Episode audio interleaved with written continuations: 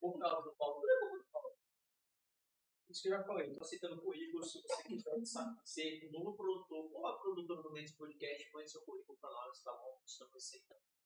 E tem aqui ao meu lado ele, senhor do Mendes Nerd, dono, proprietário. Calma aí, demora pra vir, mas quando vem é pra pegar com o episódio. Mas tem uma pergunta pra tu, cara. Por que, que só vem arrumado em episódio que é sério? Não, se o pessoal pegar um retrospecto aí, ó, na medida que vai passando, eu já tô vindo mais arrumado, entendeu? Porque quando tem convidados especiais aqui, é não, melhorado e tal, consegue boa impressão. Boa Então, a gente gravou com o Bruno, da nosso patrocinador. Ele não era especial pra você. Não, ele era uma pessoa especial, mas não vai ser por que que você não veio arrumado. Eu vim arrumado, pô, tu não viu não? Sim. Pega o vídeo aí, Paulo. Pode fazer um comparativo lá do, do primeiro episódio lá, cabelo pintado, barba gigante e tal. Mas antes de, de a gente dar o início hoje mesmo, pontapé, dia 17 dessa semana a gente comemorou um ano de canal. E aí? O que, que significa isso pra você? É, Foi o que eu falei, né? Vocês acompanham a gente lá no Ventures Podcast, no Instagram. Foi o que eu falei, né? É muito aprendizado, evolução, é, melhoramento de persona mesmo, de, de, de, cone- de, pô, coletividade. E principalmente, né, de poder influenciar alguma forma positiva para o nosso estado em algum momento, né? Eu tenho certeza que em algum momento, algum episódio, em alguma palavra, em alguma indicação, é, a gente vai poder influenciar alguém positivamente para fazer alguma coisa que realmente influencie para uma coisa boa, pessoal, das, pe- as pessoas aqui do nosso estado. Show. E o nosso produtor? E aí, nosso produtor? Por enquanto, nosso produtor ainda. O que, que você achou desse um ano aí de canal, nosso produtor? É, bacana, foi uma experiência incrível, né? Trabalhosa, mas ano que vem tem mais, né? Ali- aliás, esse ano. Esse ano tem mais também. Tem mais. Depois pega aqui o microfone aí pra gente trocar uma ideia. Beleza, só tava ali, cara. Fechou? Galera, esse um ano de canal é muito significativo pra mim, tá? Realmente é algo de lazer pra mim e que se tornou um trabalho assim muito prazeroso, né? É muito legal chegar no sábado, a gente vir aqui trocar uma ideia e tal. Receber meus amigos aqui na, na, na, na minha casa. Então é muito bacana. Fora os convidados, né? Vou falar em convidado. Hoje tem um convidado top aí, né? cara? Massa, massa.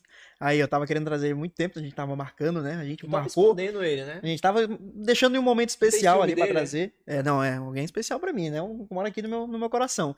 E a gente deixou marcado aí por um bom tempo, né? Acho que faz o quê? Uns Dois meses já um, dois meses? Acho que foi, né? Deixou Quase guardando aí, é. Deixamos esse momento especial aí. E esse momento chegou, é Por agora, favor, né? então, já que ele é tão especial, faça as honras chamando ele aí. Aí, eu gostaria de chamar o meu amigo, né? O cara que eu considero quase como um irmão, que é o Elks. Uma salva de palma aqui, né? Pro nosso convidado maravilhoso. Elton, seja bem-vindo ao Mendes Podcast. Obrigado. E como sempre, é um prazer inenarrável recebê-lo aqui. Obrigado, obrigado pelo convite, obrigado pela oportunidade também, né, de falar um pouco mais da- desse, desse trabalho, não só meu, mas o trabalho de vocês também, que eu acho muito interessante. É, eu acho até mais interessante, que nem eu comentei pouco tempo atrás, de que eu acho sensacional o bate-papo e não uma entrevista, né? E a gente aceitou isso aqui com muito carinho. É, espero poder ajudar de alguma forma é, o canal. É, espero poder tirar dúvidas de quem tem dúvidas, Uhum. né, pro, pro, no segmento, né? E infelizmente nem tudo a gente sabe tudo, né? Se surgir alguma alguma pergunta aqui que a gente não consiga responder, pode ter certeza que eu vou atrás da, da Uhum. resposta e vou enviar para os telespectadores de vocês, meu também, e sem, sem resposta não vai ficar. Excelente, legal. show de bola. Elkson, tá nervoso? Tá tranquilo? Não, tô de boa. Tá de boa? Eu sou. Pareço brabo assim, mas eu sou geladão. Tá de boa mesmo? Tomou banho? Tomou banho Tomei, semana? tomei. Curtiu o friozinho que teve essa semana? Cara, eu curti, mas bem pouco, né? Fui aqui, foi bem passageiro mesmo. É, foi mesmo, foi. né? Foi, foi. o- Já Já, embora já já, passou, cara. É, Aham. Eu já tinha até preparado uma camisa de manga, né, comprida pra vir e tal. Falei, não, não vai precisar. Não vai, né? É. é, já tava um sol. Mas graças a Deus tá, tá tudo certo. Semana sensacional. Que por sinal o nome é da hora. Na verdade, assim, o despachante bélico, o serviço dele hoje, o meu serviço, é tornar possível aquilo que muitas pessoas acham que é impossível, né? Tem pessoas que é, não conhecem os seus direitos e deveres quando fala na, na parte de armamento, né? Infelizmente. E, e arma, muita gente, acho que 90% da população é, sempre pôde comprar arma. Né? Só que tem suas limitações, tem suas regras, direitos e deveres. E infelizmente, é, muitos, muitas informações eram, não eram propagadas, né? E isso aí limitou muitas pessoas. Por isso que nos últimos anos, devido a, a essa maçante informação que vem da mídia, vem da parte política, vem da parte é, dos instrutores de tiros, é, clube de tiro, lojas né, de segmentos de artigos militares e lojas de armas, graças a Deus isso aí está se tornando possível para algumas pessoas que achavam que era impossível. Uhum. Né? E é possível você ter uma arma, é possível você ter uma arma legal, é, basta comprovar a efetiva necessidade, é, que você não esteja respondendo o processo né, na justiça.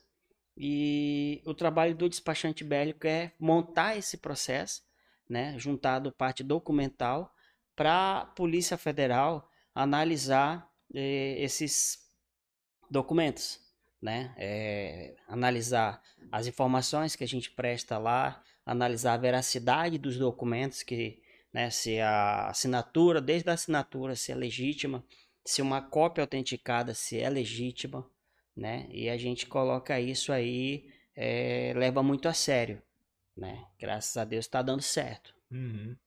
Show. Demora muito tempo a gente ter uma, uma, uma arma? Quanto tempo que demora todo esse trâmite burocrático? Olha, o processo todo, é, ele tem uma validade de 30 dias, né? Quando Vamos supor, se a gente iniciar hoje um processo da entrada na Polícia Federal, ele vence em 30 dias. Em até 30 dias, a Polícia Federal já deu um retorno para a gente.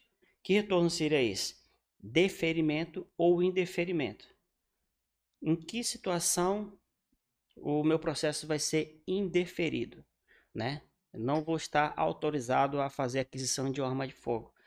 Falta de comprovação de atividade lícita, né, que é uma comprovação de renda, falta de apresentação de algum, alguma certidão que uhum. esteja é, em data né, é, vigente, falta da apresentação do, do, do um comprovante de moradia, que às vezes o seu comprovante de moradia não está no seu nome. Você não tem uhum. nada, só lá onde você mora. Uhum. Às vezes está no nome da sua esposa, do seu pai ou da sua mãe. E às vezes você, por ser filho, e, ah, eu sou filho, mas aí na minha identidade tem o nome do meu pai. A Polícia Federal não vai analisar isso aí. Ela quer saber se realmente você mora naquele lugar. Uhum. Então, o trabalho do despachante é preparar a tua documentação diante dessas dificuldades. Entendeu? Então, a gente faz um, um termo de moradia, né, uma declaração de moradia, no qual a pessoa que está atestando que você mora naquela localidade vai assinar, você vai assinar e a gente reconhece a firma no cartório, né? Então, assim, é, existe muitos casos da pessoa, não, eu dou conta. Ótimo. Vai lá, manda a documentação para a Polícia Federal, chega lá, indeferida. Meu Deus, e agora? O que, é que eu vou fazer? Vou ter que procurar alguém. Aí, o Santiago tá aqui para isso. Ah, ia gostar aí, pô, da hora. Fez o marketing. Fez o marketing aí, ó. Eu, eu, é, você falou a respeito de que a, a, Polícia Federal iria analisar, né? É, eu vi alguns vídeos, né? Eu, eu, uhum. estudei bastante a respeito antes de vir, é, de que eles têm uma espécie de critério, né? Eles têm que analisar. E dependendo do, do, do o quão criterioso pode ser o, o policial, né? Me corrija se estiver errado. É, por exemplo, existem policiais, né? Que eles não são tão adaptados assim à população adquirir armas, né? População civil em geral. E depende muito da, da persona dele, da da, do critério dele se ele vai liberar esse, esse, essa arma não, porque meio que fica subjetivo, né? Você tem que dar uma justificativa do porquê você quer pegar aquela arma, ou eu tô errado? É mais ou menos assim. Mas é, é essa questão aí, é, tá voltado mais para o porte de arma de fogo, Uhum. né? Tipo assim, é, existe duas situações. Tem muita gente que acaba confundindo a posse com o porte, Eu ia perguntar isso. né? A posse é aquilo que você você vai comprar a arma para você ter lá na sua casa, no seu sítio ou no seu local de trabalho, desde que aquele local de trabalho seja seu, né? Ah, não é porque eu trabalho lá na empresa X que eu vou levar minha arma para lá e botar ela na cintura e ficar lá como, né? Uhum. É, O bambambam, o xerife da, da casa. Não é bem assim. É considerado seu, é, seu local de trabalho, aquilo que está no seu nome. Isso aí é uma regra geral.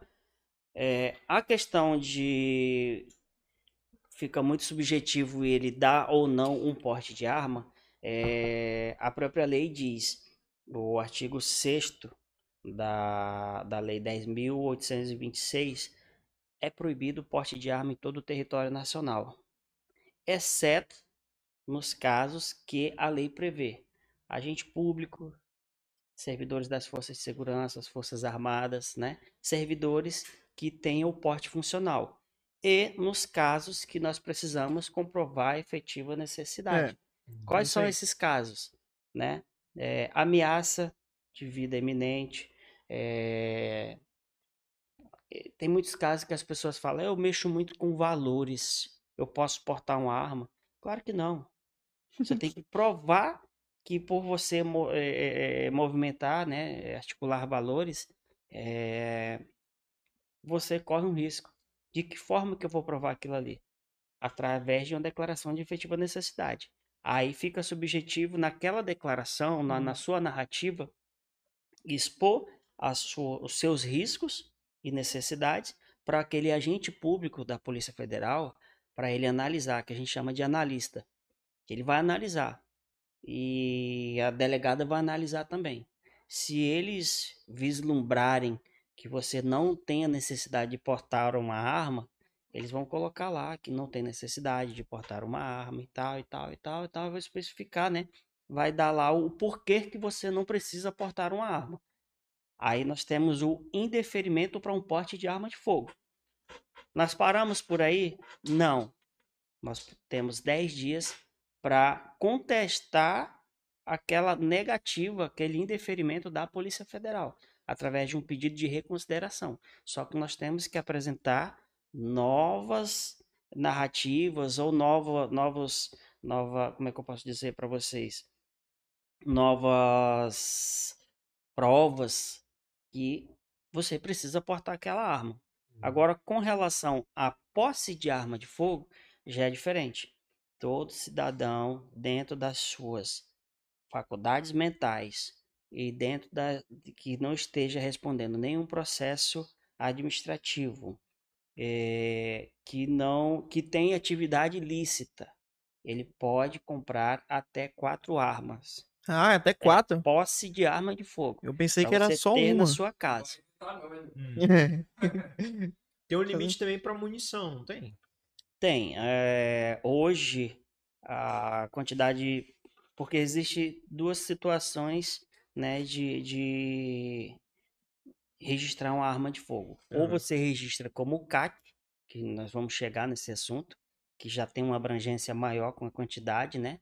E a situação de pessoa civil, né? Você, civil, eh, quer ter uma arma, você pode comprar até 200 munições no seu registro da sua arma por ano, né? Arma por cada unidade que eu tiver? Por registro. Não, Ah, por tá. registro. Tipo Então- assim, cada arma tem um registro, Aham. né? Então é por arma fosse um- mesmo, né? um- uma identidade de cada arma. Então, tipo, você tem, vamos supor, ah, eu tenho um revólver e uma pistola. Uhum. Bacana. Você pode comprar 200 munições de revólver daquele calibre, suponhamos um 38, e 200 munições do 357 ou, ou de uma pistola 9mm, ponto .40 ou 380. Isso por ano. Entendeu? Só que ela tem que ser baixada naquele registro. Eu posso comprar as 200 munições todo começo do ano? Pode. Eu posso comprar 20, 10 por mês, 20 por mês? Pode, desde que você não extrapole os limites. Entendeu? Santiago, é... deixa eu tirar esse fone aqui. Fazendo uma pergunta aqui de, um, de, um, de um- uma pessoa que está assistindo. Ele falou assim: tem um porte de arma há mais de 5 anos. Isso é um ponto positivo para dar entrada no porte? Como é que é? Ele tem. Ele tem 5 ele tem Posse. cinco anos de posse de arma. Uhum. Esse é um ponto positivo para ele dar entrada no porte? é muito relativo. É, é- é- ele precisa comprovar que ele precisa portar a arma. Entendeu? É, não é um É o mesmo ponto, caso que você falou é, anteriormente. um ponto né? positivo, um ponto negativo. Eu acho que o ponto positivo é ele já ter a arma, porque para você requerer um porte de arma de fogo, primeiro você precisa ter uma arma, regis- uma arma registrada no seu nome, né? O segundo passo é requerer o porte de arma de fogo e aí a gente monta a declaração, a narrativa apontando, coloca lá eh, os riscos reais que ele corre e nós temos que comprovar. Não é só dizer, olha, eu corro um risco porque o João Pedro falou para mim, cara, eu Eu vou te pegar- matar vou te saída." matar, entendeu? que é isso, João? né? Não é, É. lá de trás do teu carro. então, é, vou colocar uma pá atrás, no, no- Atrás do teu carro, pra Olha aí. não sair. Esse daí ele colocar- já fez, né? Vou colocar uma pá no teu carro para você não sair do lugar para me te pegar. Então, tipo assim, é, a gente precisa comprovar tudo aquilo que a gente narra na declaração de efetiva necessidade, nós precisamos comprovar com documentos. Não adianta só falar. Então, Falar assim, é fácil, a né? questão dele ter a arma já é um ponto positivo porque ele já tem a arma, é, nunca teve um incidente, né? De preferência, eu espero que ele esteja treinando, né? Porque a, a própria Polícia Federal ela dá uma autorização por mês para você levar a sua arma para um estande de tiro para treinar. Hum, interessante, isso aí eu não sabia. É, Você é obrigado aí? não é obrigado, Aham. não é obrigado. Mas é Porém. Mas é o porém- ideal, né? É o ideal, porque Aí- tipo, como que eu vou portar uma arma sendo que eu não tenho Sendo que. É. Habilidades. Como que eu vou portar uma arma se eu não tenho é, afinidade com a minha arma? Tem Sabe tudo isso aí. recarregar, né? Exatamente. Nesse ponto a gente chega num, num- num ponto interessante que é aí que a posse de arma Hum. tem um. Como é que eu posso falar? Ele tem Uma verdade. uma liberdade, porque ele pode ir, né? Porque existe um termo específico, eu esqueci qual é, que ele pode ir da sua casa pro stand de tiro, portando a arma, e do stand de tiro pra casa de volta, né? No caso, quando é atirador esportivo. Só nesse caso. O N- artigo. No- mas esse, no caso, que ele teria que ir na Polícia Federal pra fazer esse teste, também não caracterizaria como isso? Não, não porque a Polícia Federal ela te dá direito de você levar a sua arma Pro stand. pro stand através de uma guia de trânsito. Hum, não um porte de trânsito. A guia de trânsito é para você. Você tem que levar a sua arma desmuniciada, hum, né? De preferência separada a munição do, do, do Do carregador, é. né? E não pode portar ela. Então você vai levar a sua arma para o stand de tiro, para você treinar. Terminou, você vai desmuniciar, desmuniciar ela, né? Separar novamente e retornar para Ah, casa. não sabia. Geralmente essa, essa, essa autorização de, de, de para você levar a sua arma, ela tem validade de até sete dias. Então, em até sete dias você pode treinar. Ah, é? Uma pergunta aqui novamente, eu sei que respondeu, mas provavelmente ele não viu. É, Tiago Nobre perguntou: essa autorização para ir ao stand de tiro é para quem tem o posse ou CR? No caso, já é para quem tem CR de atirador esportivo, para quem é CAC, caçador, atirador esportivo, colecionador, certo? O artigo 5 da, da, da Colog, da Colog 150, fala é, que o atirador esportivo pode, pode portar uma arma, né, da sua casa para o local de competição ou para o local de treino né? Isso para quê? Para ser a guarda do seu acervo. Então, tipo, eu- geralmente o atirador esportivo ele não tem só uma arma. Tem duas, três. Tem atirador esportivo aí que tem a quantidade máxima de arma, que é 30 armas. E isso é um civil? Porque o que que caracterizaria que eu saí de um civil pra um, um, um cara que vai pro stand de tiro, que vira caçador, ou que, ou que, que vira um atirador esportivo? É um civil. Você pode vir. Você tem quantos anos, João? Tenho 23. Tá quase. você já pode virar Já um vou tá- atirador já vou- esportivo. já vou chegar agora vamos essa tirar semana. junto, vamos tirar Já vou junto. chegar agora essa semana. Você pode virar um atirador esportivo. Uhum. né? É, porém, pela regra, pela lei, é, não pode comprar arma de fogo. Ah, mas como que eu vou virar um, um, um atirador esportivo, um CAC, se eu não posso comprar uma arma? Arco e flecha, tal. Não, você pode utilizar arma do- a- as armas do clube. Aham. Então, tipo, as armas do clube você pode utilizar tanto para treino quanto para competição. Mas você só pode fazer aquisição de arma de fogo, seja você sendo CAC, atirador esportivo, né? Ou eh, um civil pelo Sinarme, que é o, o- o sistema da Polícia Federal, eh, só com 25 anos de idade. Já é, é lei isso aí. Tá. Pra ser o atirador. Para ser atirador, você pode ser a partir dos 18 anos. Legal. Pra ter né? a arma já é Mas estão tentando 25. diminuir isso aí pra 21. Estão então. tentando para 21, para comprar, para aquisição da arma de fogo. Sim.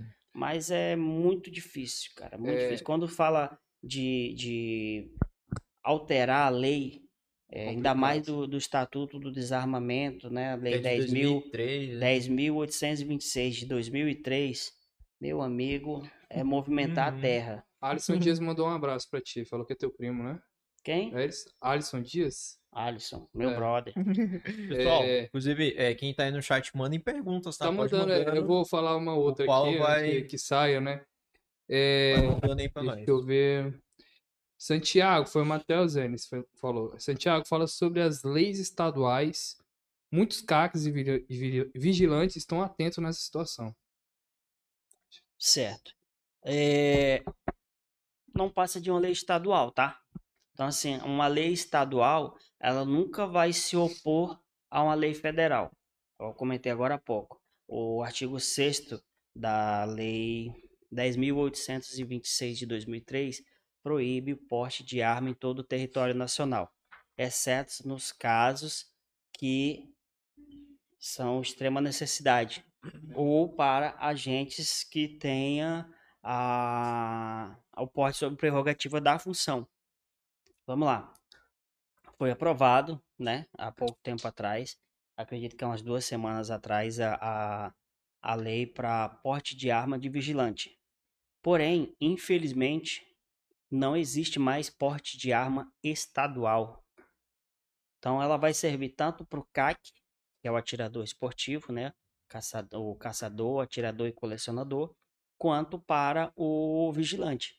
Então foi aprovado no nosso estado essa, essas duas leis que, que vê, prevê, reconhece a efetiva necessidade do porte pela atividade que ambos exercem, Uhum. né? Só que infelizmente, tipo, só quem dá porte é a Polícia Federal. Uhum. Polícia Civil não dá porte. O Exército não dá porte. Só quem dá, dá porte é a Polícia Federal. Então vamos lá. Ah, eu vou, eu vou montar o meu, meu pedido de porte de arma de fogo eh, baseado na lei de, do vigilante. Ótimo. Você já está bem com o caminho bem andar, bem, bem, né? Encaminhado. encaminhado. Porém, não quer dizer que não vai sair.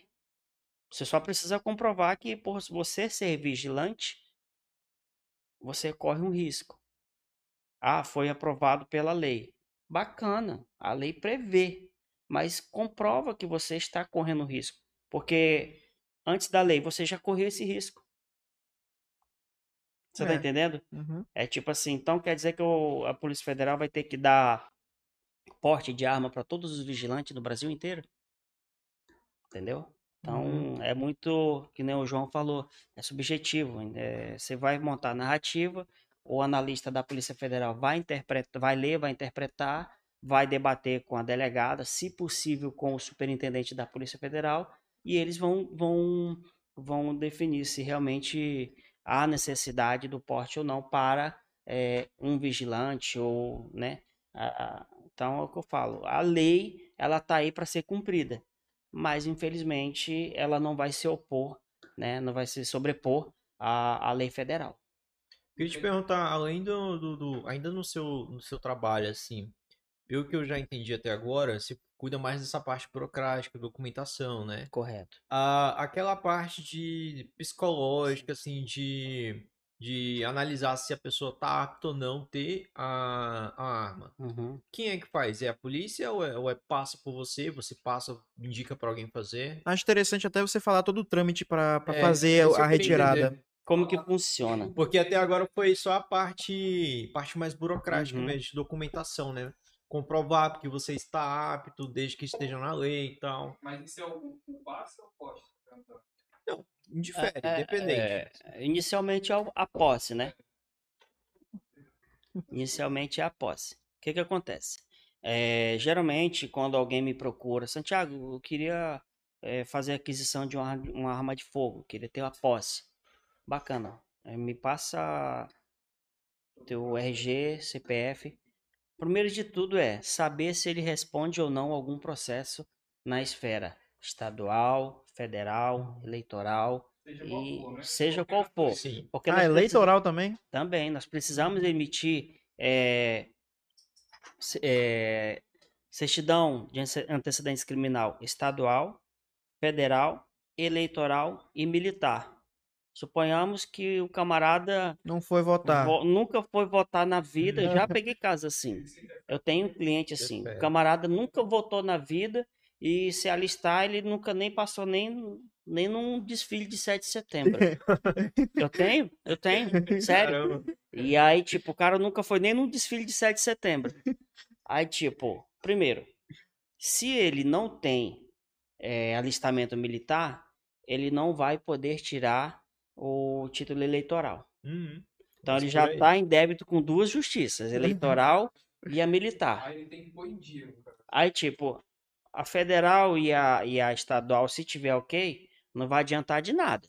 Porque ele já está devendo 50% do que ele precisaria. Beleza. Então, geralmente, quando alguém quer fazer aquisição de uma arma de fogo, eu pego a identidade, CPF e vou puxar as certidões. Para mim, em primeira instância, aparece nada consta. Beleza. Então, eu falo para ele: olha, você está apto a dar entrada no seu processo de aquisição de arma de fogo. Qual é o próximo passo? Eu vou direcionar ele para uma psicóloga que é cadastrada na Polícia Federal.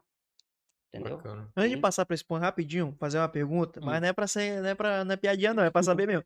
O nome do cara tiver sujo, interfere em alguma coisa ou tanto faz? Você fala, É, tá com o nome pra sujo, saber. Tá devendo, tá devendo na praça?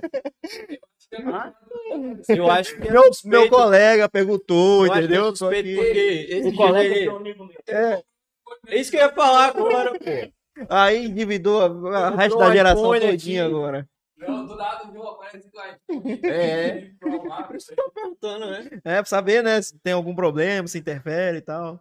Não, não. na- é que nem para abertura de empresa isso aí, né? Tipo, você Uhum. pode estar devendo todo mundo na praça. Você só não pode estar respondendo o processo, É. né? Show. Então, não Vou falar pro impede, meu amigo. né? Vou falar pro amigo. Deixa eu te perguntar uma coisa. Deixa eu ligar o microfone aqui, senão.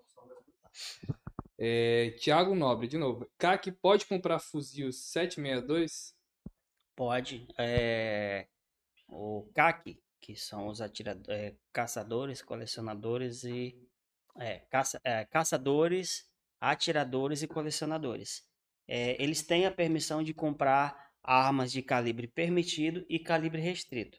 O 762, 556, 300, 500 Magnum, 454 Cazoo, somente os atiradores esportivos, né, os CAC, podem comprar essas armas desde que, que tenha autorização do Exército, já com registro eh, emitido pelo, pelo Exército. entendeu? Então, eles podem comprar sim, seja do mercado nacional ou mercado internacional. O ponto papo interessante. Ia perguntar como que importar. Legal. Trabalho. Dá- É, é aquela coisa, dá trabalho, mas não é impossível, né? E aí, Ai. voltando àquele assunto, ah, é, Uma psicóloga. inicial, né? psicóloga. Vamos lá na psicóloga. Então, tipo assim, a gente vai levar ele para psicóloga, a gente agenda o horário dele com a psicóloga, né? É, acompanha, eu faço questão, os, todos os meus clientes, só se eu não puder ou não tiver como acompanhar ele na psicóloga e no teste de tiro, certo? nós vamos direcionar ele, acompanhar ele na psicóloga. Lá a psicóloga vai analisar a questão da inteligência emocional, inteligen- eh, capacidade de, de raciocínio lógico.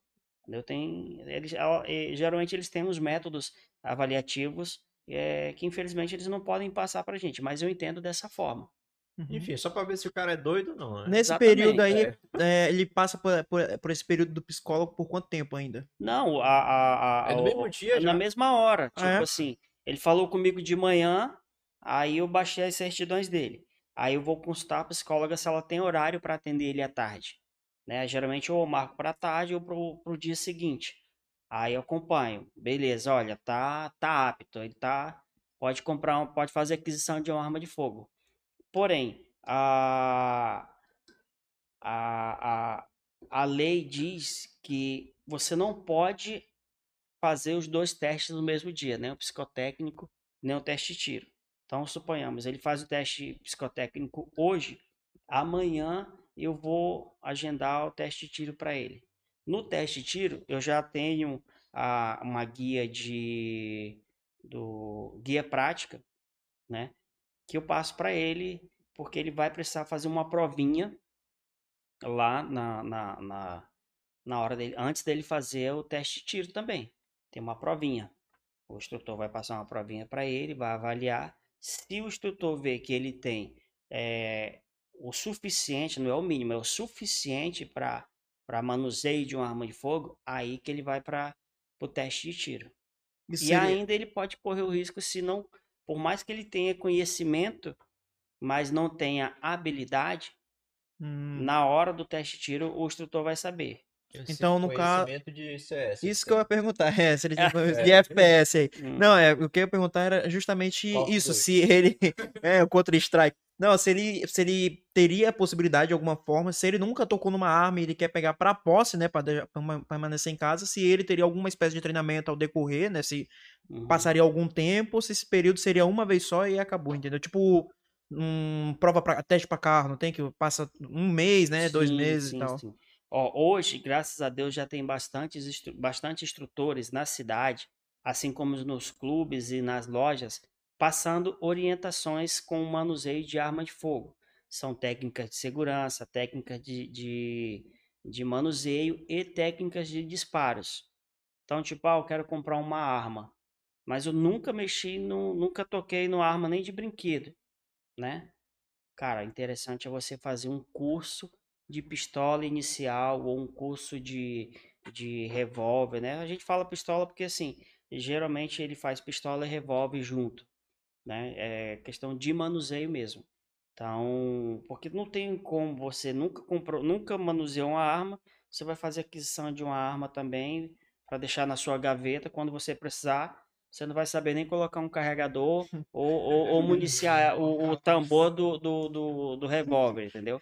Hoje, graças a Deus, já tem muito, muitos instrutores passando essa, essa, essa, esse curso inicial.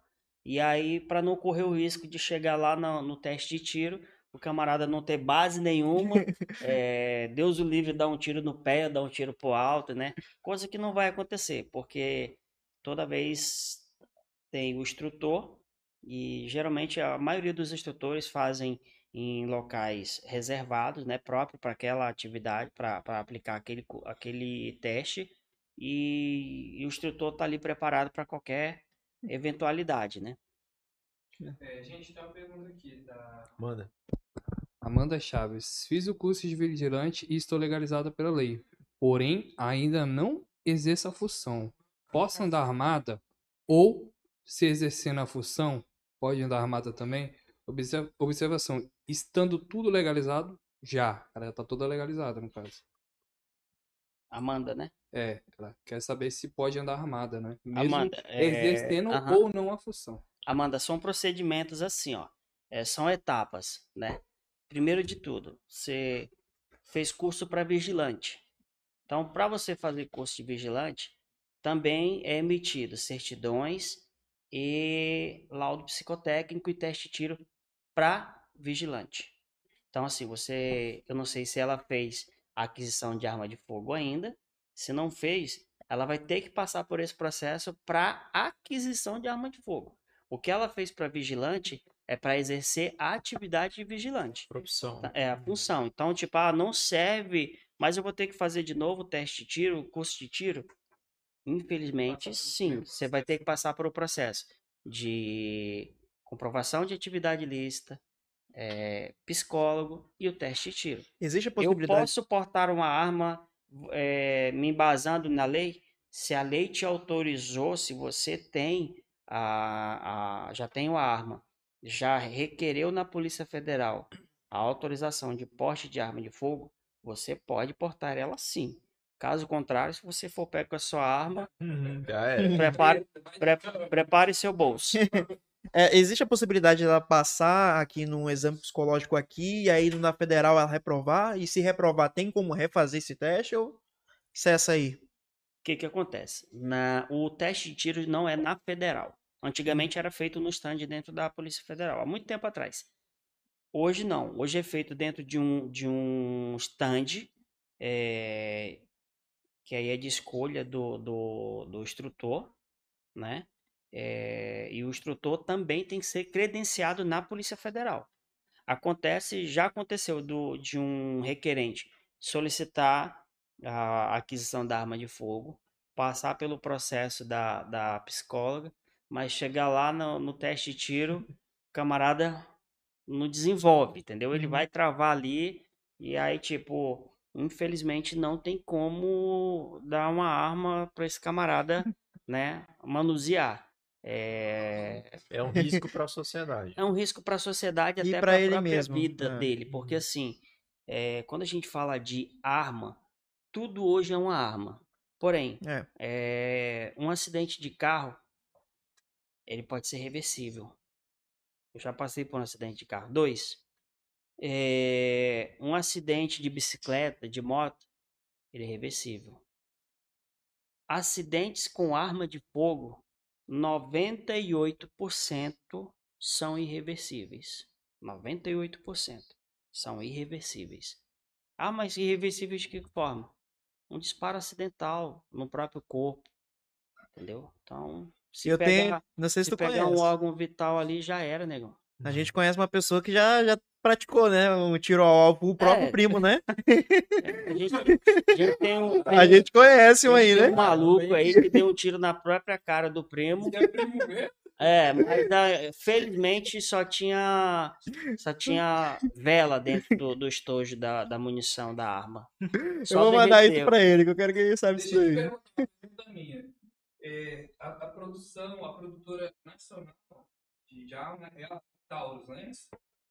É, hoje a, a- a legalizada, né? A maior. Uhum. É a Taurus, né?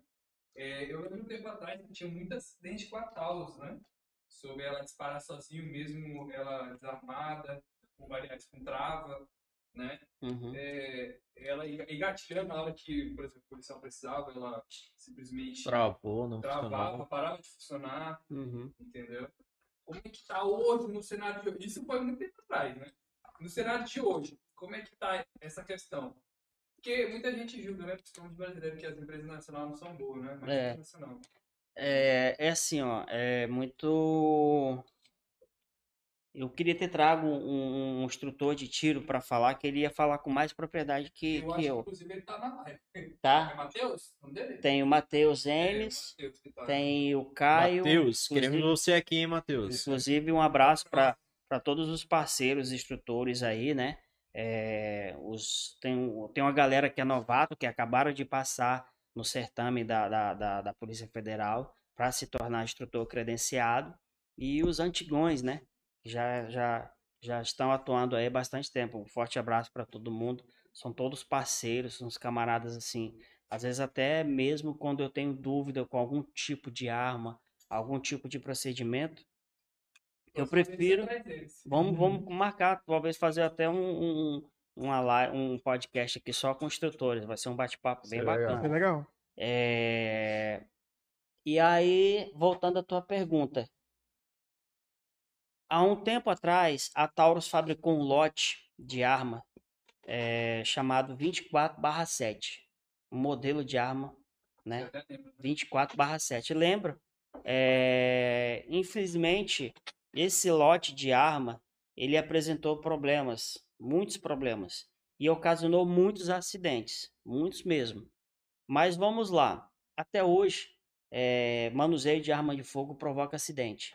Isso pelo fato de muitas pessoas não ter habilidade com o manuseio, não ter o conhecimento suficiente. Não digo nem o básico, porque o básico é básico, então não vai te servir para muita coisa. Sim. Eu falo sempre o su suficiente. É, ainda hoje é, existe acidentes com arma de fogo, mas existe acidentes com arma de fogo não só da Taurus, com a questão do manuseio. Esse, essa questão aí da, da Taurus, ela realmente, ela na época, ela ficou muito, é, que nem popularmente dizendo, ficou muito queimada no mercado por do conta disso, né? O que, que a Taurus fez? Ela recolheu todo esse lote dessas armas que apresentou problema, o que ela conseguiu, né? né? Recolher, porque infelizmente algumas armas É engraçado. Né? A, a empresa sempre fica pela, vista pela história mal. e E exatamente. eu tenho certeza que em um momento ela, ela auto-publicou assim, alguma coisa falando a respeito, gente, era no lote, XXY. Com certeza. Não, ela- Ela tem um Mas vê que a, repercussão sempre negativa é sempre maior. Sim, a gente, a gente vê muito isso que é comum com carro, né? O carro Sim, dava um exato. problema. Celular também, né? celular. Se for mais além, própria Aldebrecht lá, que aconteceu tanto escândalo que trocou o nome por causa disso também, que É. envolvido, entendeu? Exatamente. É. E foi- foram acidentes que foi muito maior a proporção, né? É, Infelizmente. O Alisson perguntou aqui, qual é o valor para tirar um, um porte? Acho que é o valor total, né? Desde a documentação até o final. É, Fala da posse também junto. é, é, hoje, hoje, o, um camarada para mexer com a documentação de uma arma, desde a posse até o porte, ele vai gastar em torno aí de 3.500 reais, né? Só com a posse e o porte. E não está incluso o valor da arma, porque a arma ela é muito particular, é que nem um carro. Eu Uhum. gosto de uma certa marca, eu gosto de um certo modelo. É, E arma, a gente tem arma hoje aí a partir de, de 4 mil reais até 45 mil reais tem arma no mercado. Fuzil? 45. Uhum. né? Então, assim, é, no geral, é, porque assim, a própria Polícia Federal, ela tem as taxas que ela adiciona para cada, pra cada tipo, tipo de serviço. Tipo, aquisição e registro, registro de arma de fogo, posse, e registro de porte de arma de fogo. Então, são valores totalmente distintos um do outro. E, Né? e essa questão do valor, ela dificulta? Por exemplo, eles fazem isso para dificultar ou realmente... É esse o preço para é- fabricação. Não, não é nem fabricação, digo para tirar Pra a, aquisi- documenta, a documentação ali do, do passe e do porte. Aquele valor que eles estão colocando é para dificultar a entrada da pessoa na hora de fazer o pagamento? Ou ela realmente. É, Não, tá- não, não, aqueles não. custos são realmente aquilo, entendeu? Valor justo. É, é o custo. Eu não acho. É, é- é muito assim, ó. Vamos lá. Existe a lei, existe o que a gente acha E existe o que é. justo e existe o que a lei determina. Ou a gente achar uma coisa, o que a lei determina é outra. Infelizmente. Né? É, E às vezes o que a lei determina, no nosso ponto de vista, talvez eu tenha um ponto, um ponto de vista sobre um certo é, produto ou serviço que a, que a Polícia Federal ou o Exército cobra da gente, né? Do servidor, de, de quem quer fazer aquisição, registro de arma de fogo. É, tem certos produtos que a gente vê e fala, mas pagar pra isso, cara? Tá entendendo? Uhum. A gente já paga tanta coisa, tanto imposto, tantas eles deveriam dar. Mas infelizmente uma coisa é o que a gente acha, outra coisa é que a lei prevê. É, só para você ter uma ideia, um valo, o valor do registro de uma arma de fogo hoje para posse é 88 reais. O valor para registro de um porte de arma de fogo hoje é 1.468 reais. Só o valor do registro né? Uhum. Aí tem mais o valor do teste de tiro, exame psicotécnico, o exame psicotécnico, o teste de tiro. Lembrar- posse. Não, não, agora hoje não pode mais. Não, Hoje eu digo na hora de fazer o teste de tiro. não, hoje é o, o próprio instrutor que providencia, Uhum. né? Vai- Lá onde você vai fazer, geralmente o instrutor ele, ele compra e vai te cobrar pelo aquilo ali. Porque, tipo assim, como que você vai comprar uma, uma munição hoje numa loja de pesca se você não tem o registro? Entendeu? Eles só podem vender com o registro. Ah, faz sentido. Tipo, ah, eu vim comprar 20 munições para mim fazer o teste de tiro de um revólver 38. Pô, bacana. Me dá o registro aí. Legal. Porque ele, como lojista, ele também tem o registro como lojista. Então ele precisa da arma, da, da, da baixa naquela Registro aquela dele. quantidade que está saindo, para ele prestar conta com o exército, que é o órgão fiscalizador. Hum, legal.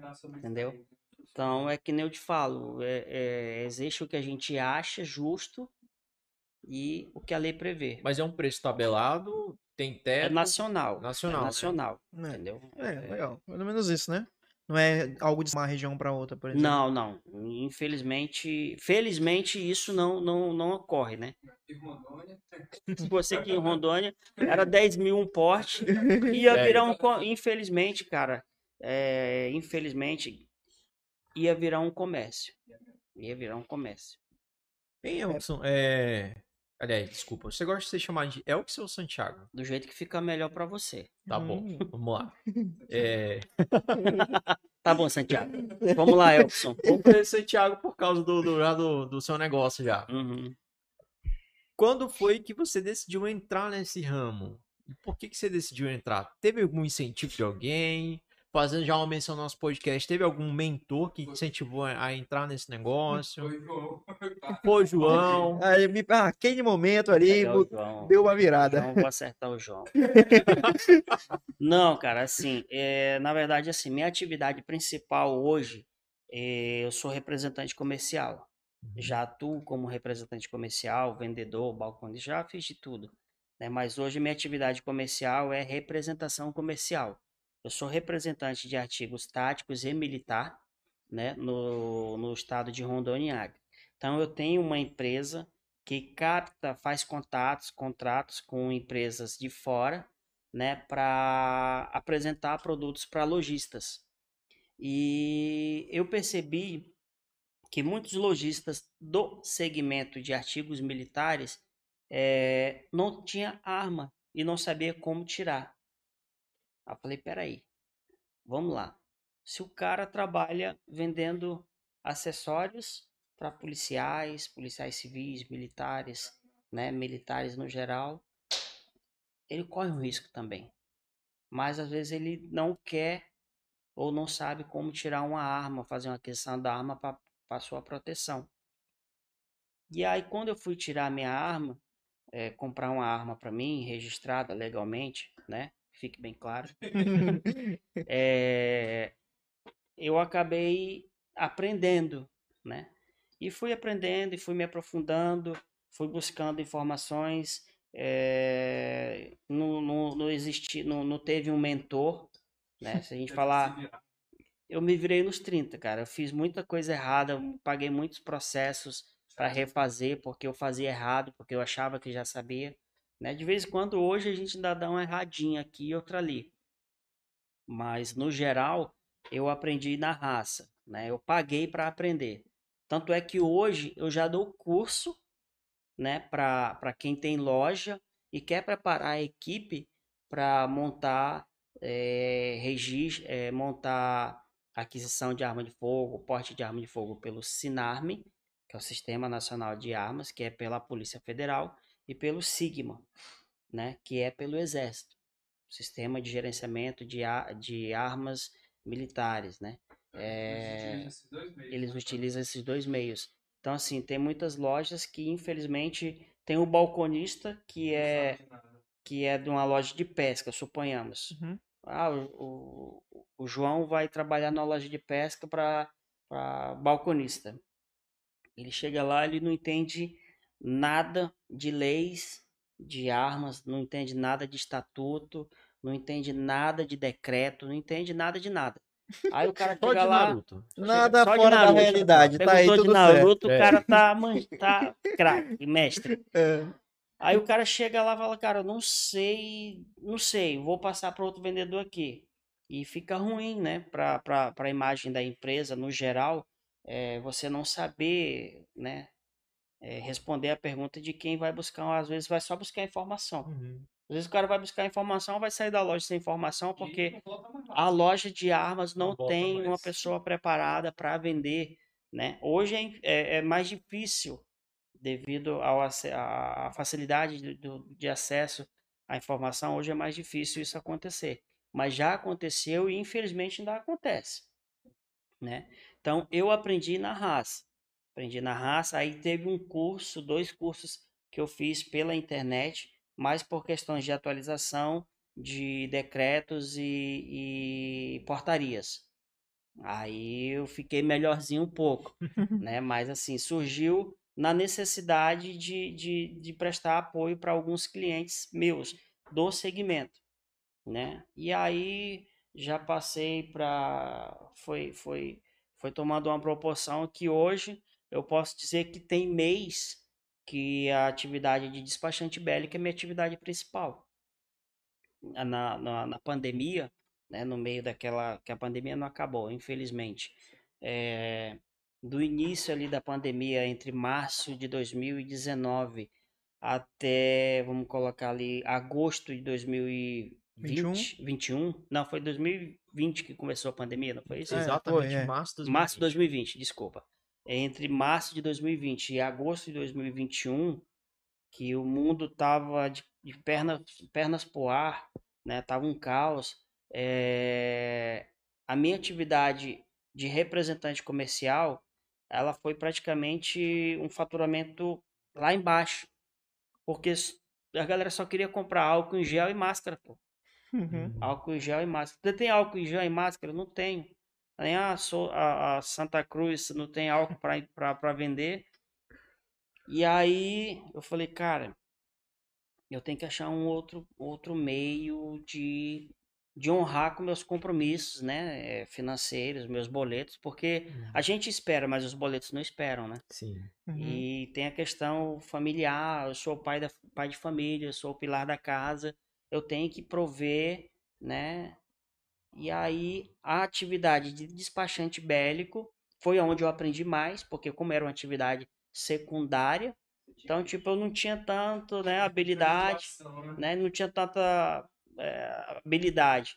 E eu tive que ter habilidade para mim aprender mais, para me poder eh, desenvolver aquele serviço, para me obter recursos financeiros para honrar com, com, com os meus compromissos. Tu partiu mais de uma necessidade na época, Partiu né? mais de uma necessidade, exatamente. Já que você falou, citou a, a questão da pandemia, então foi uma, foi uma oportunidade, né, que teve de ser despachante e se atualizar mais, ficar mais atento nessa área.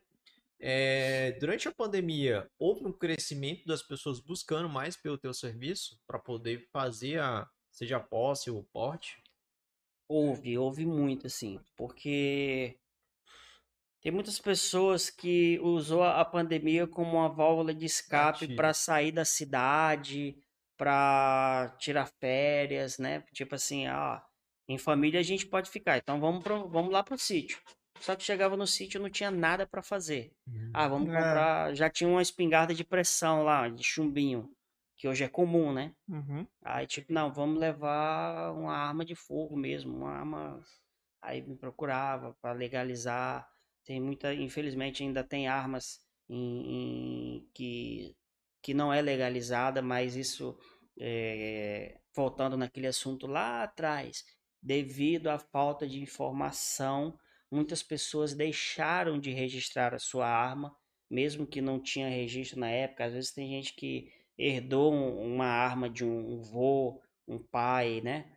É, do pai do vô. É, e até 2005 ou 2007, o governo estava dando anistia para quem tinha uma arma em casa que Uhum. queria registrar, que levasse os dados da arma para ser feito na Polícia Federal e ter um registro. Devido à falta de informação naquela época, que não tem, não, não, não não é como é hoje, eh, muitas pessoas deixaram de registrar a arma e hoje passou a ser uma arma ilegal dentro do da, da sítio ou fazenda. Então, assim, na, no período da pandemia, as pessoas que saíam de casa, queriam fugir daquele caos que estava a cidade no, no contexto geral, eh, buscaram a arma para se proteger, até mesmo aquelas que ficaram, passaram a ficar mais tempo em casa, passaram a observar, falou, peraí, eu tô dentro da minha casa, esse país está virando um caos, gente ficando desempregado, gente ficando sem comida, infelizmente é, a, a- vamos dizer assim, a bandidagem, né, Aumentou. né, aumentou e o camarada falou, não, eu tenho que me proteger de alguma forma. Só com um pedaço de pau e um- uma faca ou, um- ou- ou uma bombinha eu não vou conseguir. E Ó, aí mas passaram, é um meme assim, eu sou a lenda, né? O Will Smith é uma cidade Ah, sim, é. é também. mais ou menos isso. e um cachorrinho do lado. Mais ou menos isso. Hein, é, Thiago, Hum. uma pergunta aqui que eu não vou deixar passar muito, senão vai perder ela aqui. É, as taxas, o, o Leandro perguntou, as taxas são pagas somente depois da aprovação do porte? Ele está com dúvida nisso. Vamos lá. É, existe um gasto para você montar um processo, né? Para posse e para porte. Para posse, você já paga de imediato, porque senão a Polícia Federal é, vai dar indeferimento no, no teu, na tua documentação, no teu processo, teu requerimento, é, por falta de pagamento da GRU. Já para porte, você só paga essa taxa de 1.468 reais caso for deferido, ou seja, se for autorizado você portar a arma de fogo. Então, no caso do porte, você só paga essa taxa se for autorizado. Na posse, você tem que pagar para o seu processo ser analisado. Tem mais uma aí, Paulo? Tem Manda.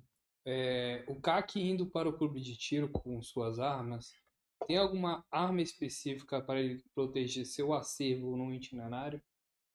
De preferência, uma arma de porte, né? Revólver ou pistola, eh, desde que ela seja registrada no Sigma, eh, ele tenha a guia de tráfego dela, porque nada vai adiantar ele estar portando uma arma, sendo CAC. Ah, eu sou CAC, eu posso portar arma. Não é bem assim.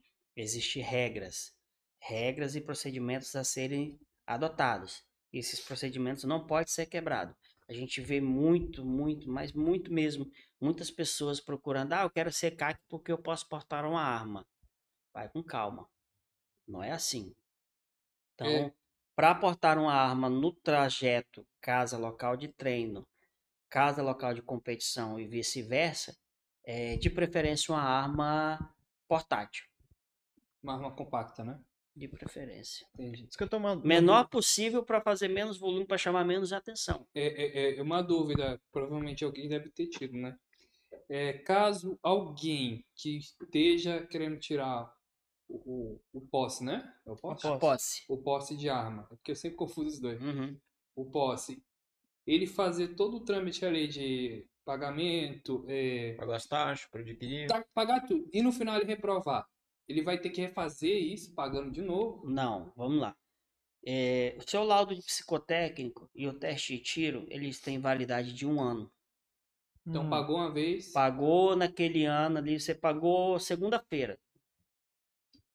Ele vai valer até. Segunda-feira é dia 23. 23. Ele vai valer até dia 22 de maio de vem. 2023.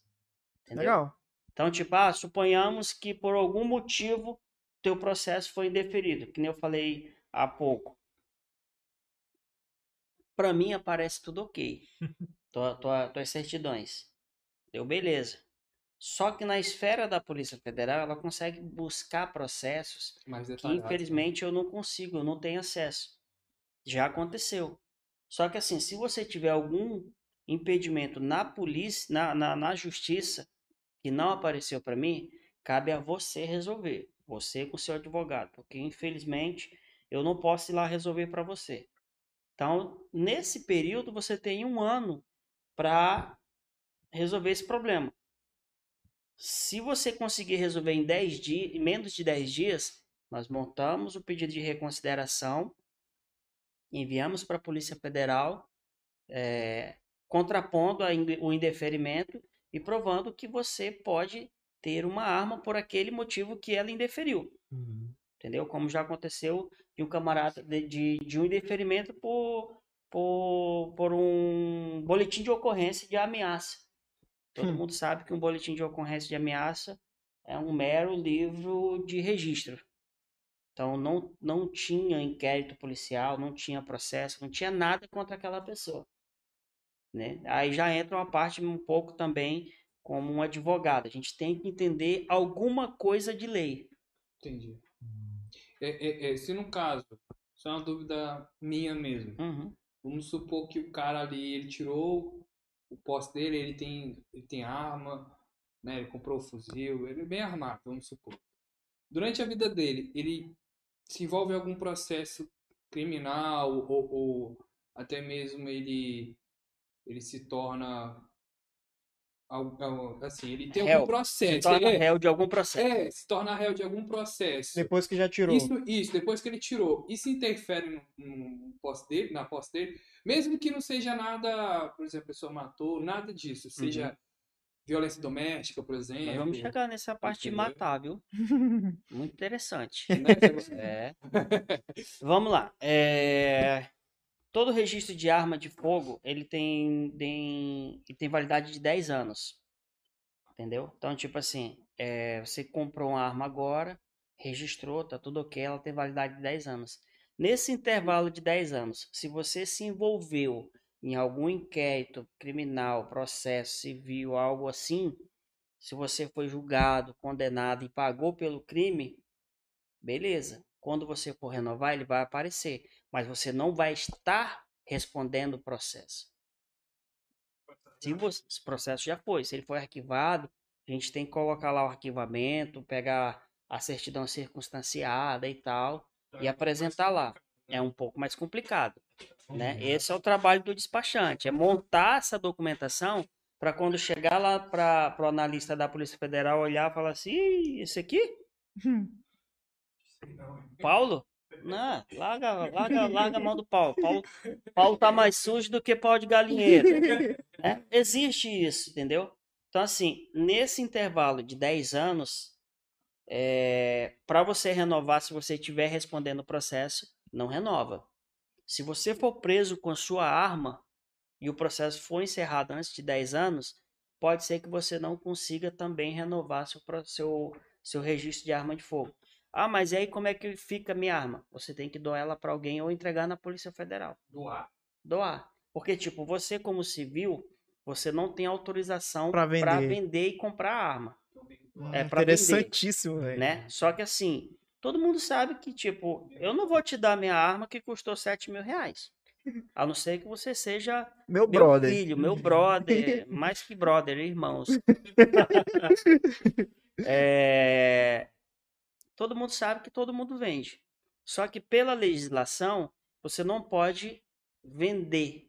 Você tem que doar. Através de um termo de doação, você passa aquela arma para aquela pessoa E a pessoa tem que ter o posse. e a pessoa tem que passar por esses processos também, né? Comprovar que ela pode, está apta aham, para comprar, para pra ter, para ter, para receber aquela arma que vem de você. O que, o que erra muito aí, né? Porque o cara vai procurar vender, que seja legalmente, né?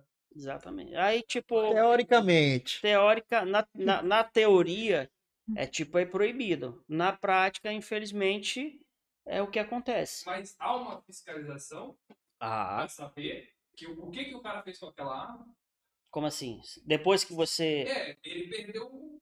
Tá, suponhamos posse, que você vai- perdeu, perdeu a posse da sua arma, venceu o registro, você não conseguiu renovar. Isso. É, que. a partir do momento que você registra ela no nome de outra pessoa, é, ela já sai do seu nome.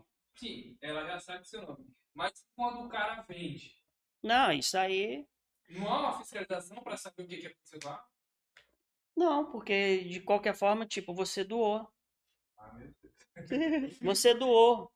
Doou, vendeu, é, fez rifa. O sorteio aí. Bingou tá? a arma. Vou fazer um bingo da dessa arma. Mas aí é que tá. É, Aí é que tá. Só que, tipo, se um bandido, um bandido hoje, com passagem na polícia, certamente ele vai estar respondendo o processo. Ele não vai conseguir registrar a arma no nome dele. Essa arma ela vai ficar ilegal. Então, se ele for pego, ela continua no seu nome, tá? Mesmo você, mesmo ela não sendo, Ren- da mesmo ela não sendo renovada, ela continua no seu nome. Então, tipo, se o bandido for pego com a sua arma, ele vai preso por porte ilegal de arma, E você por. vai preso pelo crime que está cometendo, e se a arma tiver algum homicídio comprovado no teste de balística, você responde pelo teste, pelo, pelo crime de homicídio, porque a arma é sua. Mesmo eu- eles conseguem identificar assim as partes, que eu sei que eles raspam. né? É raspou, que nem chassi de moto. é, raspou já era. Já é um crime já, só raspar. Só pelo fato de você for pego com a arma sem sem sem, Sem a numeração, né? porte, já é Uhum. já um é crime. um crime. Você acha que é uma Se você for pego com a arma raspada, é outro crime. O porte de arma ilegal de fogo e adulteração de artefatos de fogo. Não, mas ele ainda consegue fazer pelo, pelo, pelo cano, né? Como que seria o nome daquilo? Por- Pela, pelo teste balístico, né? Porque cada arma tem ali a. a- Ela tem uma raia, Ah, tem né? uma raia Ela ali tem uma identidade. cada uma. É como se fosse uma identidade no projétil, que ela vai marcando.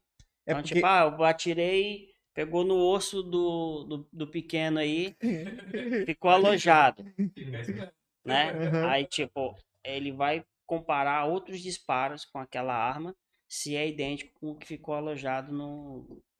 que eu vi a respeito, né? Porque quando eles vão fazer a arma, o ferro vai se desgastando, né? Que vai fazendo a arma. Isso. E aí vai fazendo com que cada arma seja única, né? Tem o seu. Eu vi, Sua marca eu vi ali. isso aí que, na verdade, essa raia que é feita da, da arma foi feita justamente para dar pre- maior precisão, né? Que antigamente as armas eram feitas com aquele cano Era liso, liso, né? exatamente. Era É, liso. é que a gente chama alma raiada e alma lisa. É. É, O Acho que Leandro tá aquele filme perguntando. Quem? Que é o Sniper, né? Um, o sniper americano. É, eu acho que ele fala também algo assim também. Acho que ele fala também, isso, eu né? tenho quase Se certeza. eu não me engano, no, no próprio filme ele fala do. Parece que do tiro, acho que foi de 2 metros né, de sniper, né? A dele? Aham. Não, a dele, dois metros, não, Tiro- foi bem tiro mais. distante. Foi o tiro mais mais de um distante. quilômetro. Mais de um quilômetro. É, loucura. Lá. Deixa eu fazer a pergunta aqui do Leanderson Vieira. Tá com sono? Santiago, a quantidade de arma que o civil pode comprar não seria 5, Pode 3 longas e 2 curtas? São quatro armas. Seja ela quatro curtas, quatro longas ou tanto faz. No, no hoje, hoje, com os decretos vigente, são quatro armas, tá? Rapidamente, entrando na parte de, de política ali. Hoje em dia, por conta do atual governo, ficou mais fácil de adquirir? Mudou alguma lei que faça com que facilite? Eu ou não ainda posso- meio que Eu permanece a posso mesma? dizer que ficou mais fácil. Eu, eu posso dizer que ficou mais acessível. Hum. Né? Acessível a partir do momento que você tem a informação correta para você fazer a aquisição de uma arma. Porque, infelizmente, voltando a falar de governo e política, Uhum. eh, os governos anteriores, eles colocavam você, quando ia comprar uma arma, como se você fosse um, um criminoso. Tipo, eles faziam de tudo para que você não comprasse uma arma, para que você não fizesse aquisição de uma arma legalizada. Por quê? Eles queriam você refém deles. Tipo, você, a gente tem a política pra, a polícia, para que que você vai comprar uma arma? É mais ou menos Estado- assim. Tudo dentro do estado, nada fora dele, né? Mais ou menos isso. Então, assim, eu até evito falar um pouco da questão política por conta disso, porque cada um tem um ponto de vista diferente. No meu ponto de vista, no meu entendimento, é isso, entendeu? É, faltou informação, se tivesse dado, é, municiado a população de informações corretas e suficiente, é, muita gente, muito, muitos sitiantes, é, ribeirinhos, vamos dizer assim também, não, não teriam hoje armas eh, sem registro e estariam numa situação ilegal. Não porque ele quer, talvez ele esteja nessa situação, não é porque ele quer, porque infelizmente, é, por falta de informação e orientação, ele foi colocado naquela, nessa situação. Tenho É. duas perguntas para fazer em relação à posse, né? Bem lá atrás estava segurando ela, ainda bem que eu não esqueci. A primeira é, vamos, su- vamos supor, eu já eu havia discutido isso com a minha esposa há muito tempo, consegui é, mudar a cabeça dela, né? Para quem não sabe, eu sou adepto à, à posse de arma, porte de arma. Eu também. pessoa, né, o pessoal se. É. e aí, é, a minha esposa era contra, né? E a gente sempre foi discutindo, é, debatendo mesmo, é, com argumentações, ela falando o contraponto dela, e a gente foi debatendo ali para tentar chegar a um acordo até que eu finalmente consegui convencer ela, né? E o que eu havia falado com ela era que justamente se eu fosse ter a posse, não era pra, obviamente, ficar comigo, né? É pra me manter em casa. Só que no caso, quem na verdade era pra utilizar, por conta de eu trabalhar à noite, e se vier a ocorrer alguma coisa, tende a ser de noite, seria teoricamente ela. Uhum. Isso teria algum problema? Porque no caso era pra ficar em casa. E eu, se eu não estiver em casa. Teria porque a arma é sua. Você responde pela sua arma. Ela não pode responder pela sua arma. Entendi. Então? Então, supondo que se tipo, um meliante tentar Se entrar. ele entrar, é, é, é muito. Então meio que não dá pra fazer igual um, tipo, um seguro de um carro, né? Tem a pessoa que é principal e uma outra que também é Exato, usuário. Não, dá pra tem fazer como, isso, não né? tem. Entendi. O que, que a gente pode contestar e, de uma certa forma, assim, a arma, quando você faz a aquisição de- dela, que ela passa a ser, que ela passa para o seu nome, o registro sai no seu nome, é, ela é um bem seu. Se você é casado, ela é um bem da sua esposa. Isso é- Hum. Isso aí é vai da interpretação da justiça, tá? Ah, Ah, legal. Já fiquei. Tipo, isso não tá em nenhum lugar, então. Não está escrito, ah, sua, sua esposa pode usar sua arma e meter bala no vagabundo quando entrar na sua casa. É, entendeu? Porque você vai responder pelo, pelo ato da sua esposa e pelo crime que a sua arma cometeu, que a arma é sua. Uhum. Mas dentro da sua casa, é seu bem, você é casado, é seus bens. Entendi. Quando separar, cuidado, quando separar, vai, ter que vender a arma, doar, doar, doar a arma pra, pra alguém. Ah, o segundo ponto é: e se eu estiver em casa e o meliante tentar entrar na minha casa e eu atirar, assediar fogo no, no, no meliante? Você Tem um limite. Ilegítima defesa. É, em legítima defesa ali.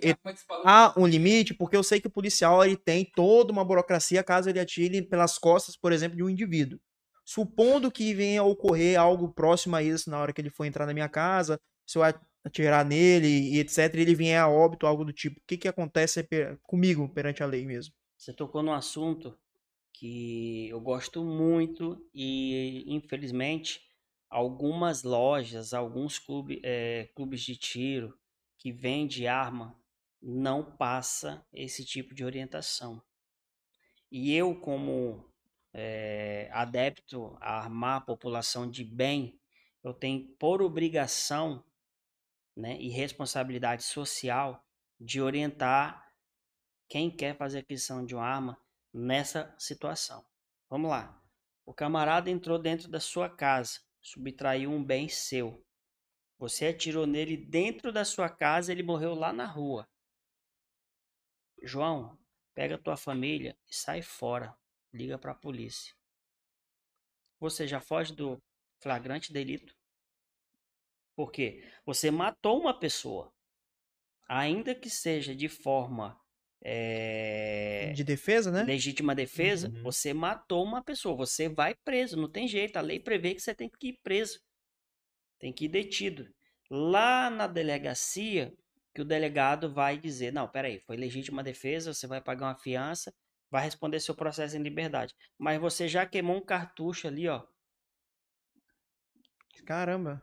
entendeu? Ih, aham. Eu, eu, Santiago, se Deus o livre, quero que ninguém entre na minha casa.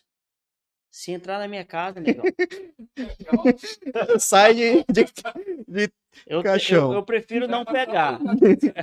eu prefiro não pegar. Ah, você tem coragem de matar? Não sei. Não sei. Não sei. É, é, é, é muito daquela. da situação. Você tá entendendo?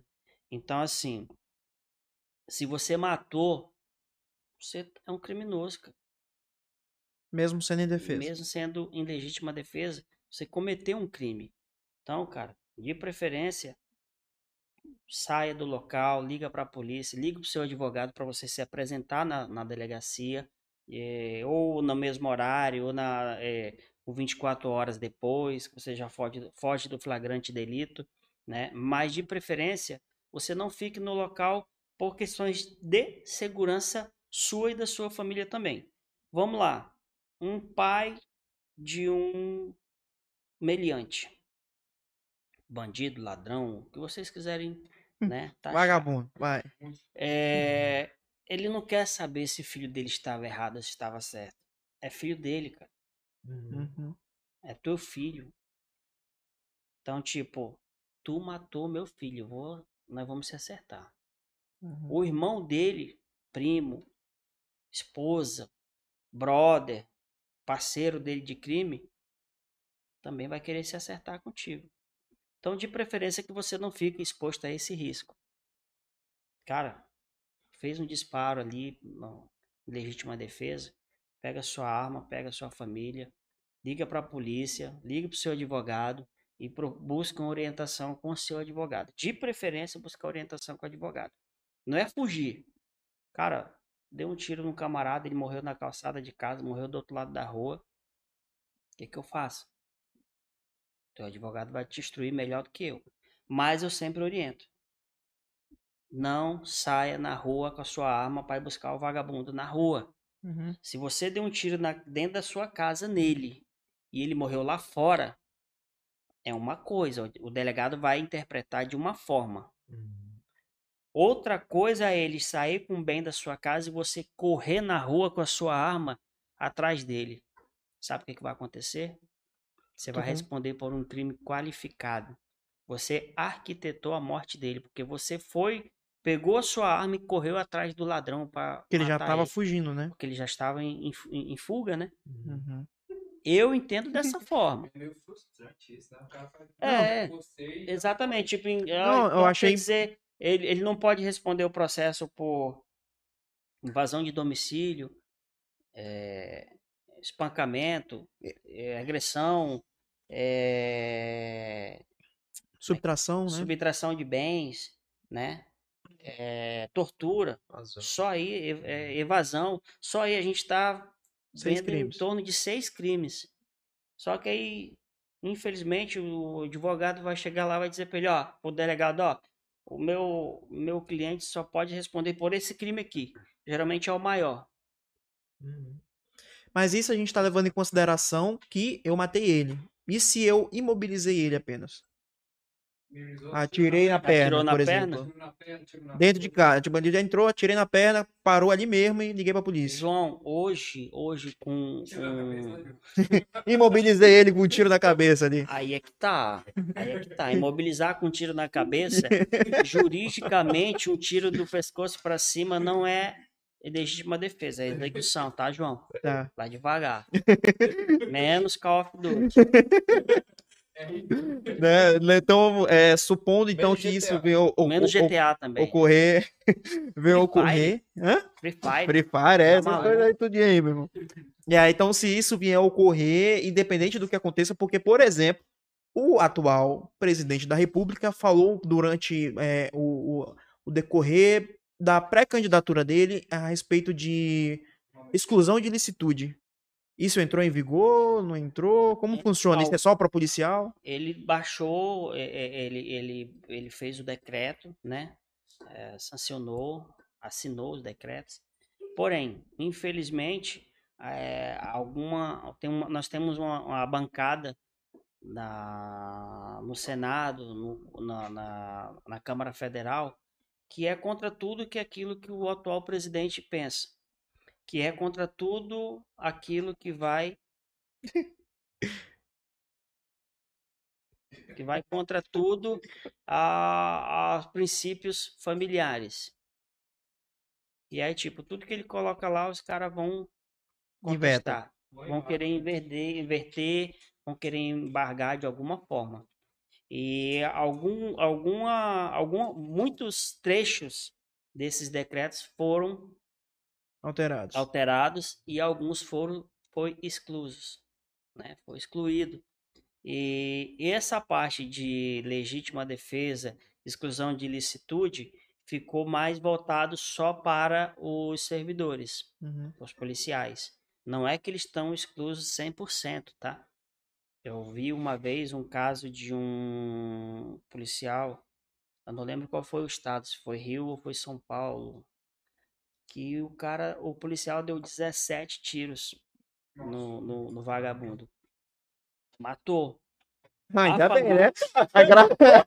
A família entrou na justiça querendo STF. tomar a farda dele e que ele pagasse um- um- uma indenização para aquela família pelo excesso de disparos que ele fez, alegando que não foi nem legítima defesa, nem por, por dever da função, Uhum. e sim porque ele quis matar mesmo, quis executar.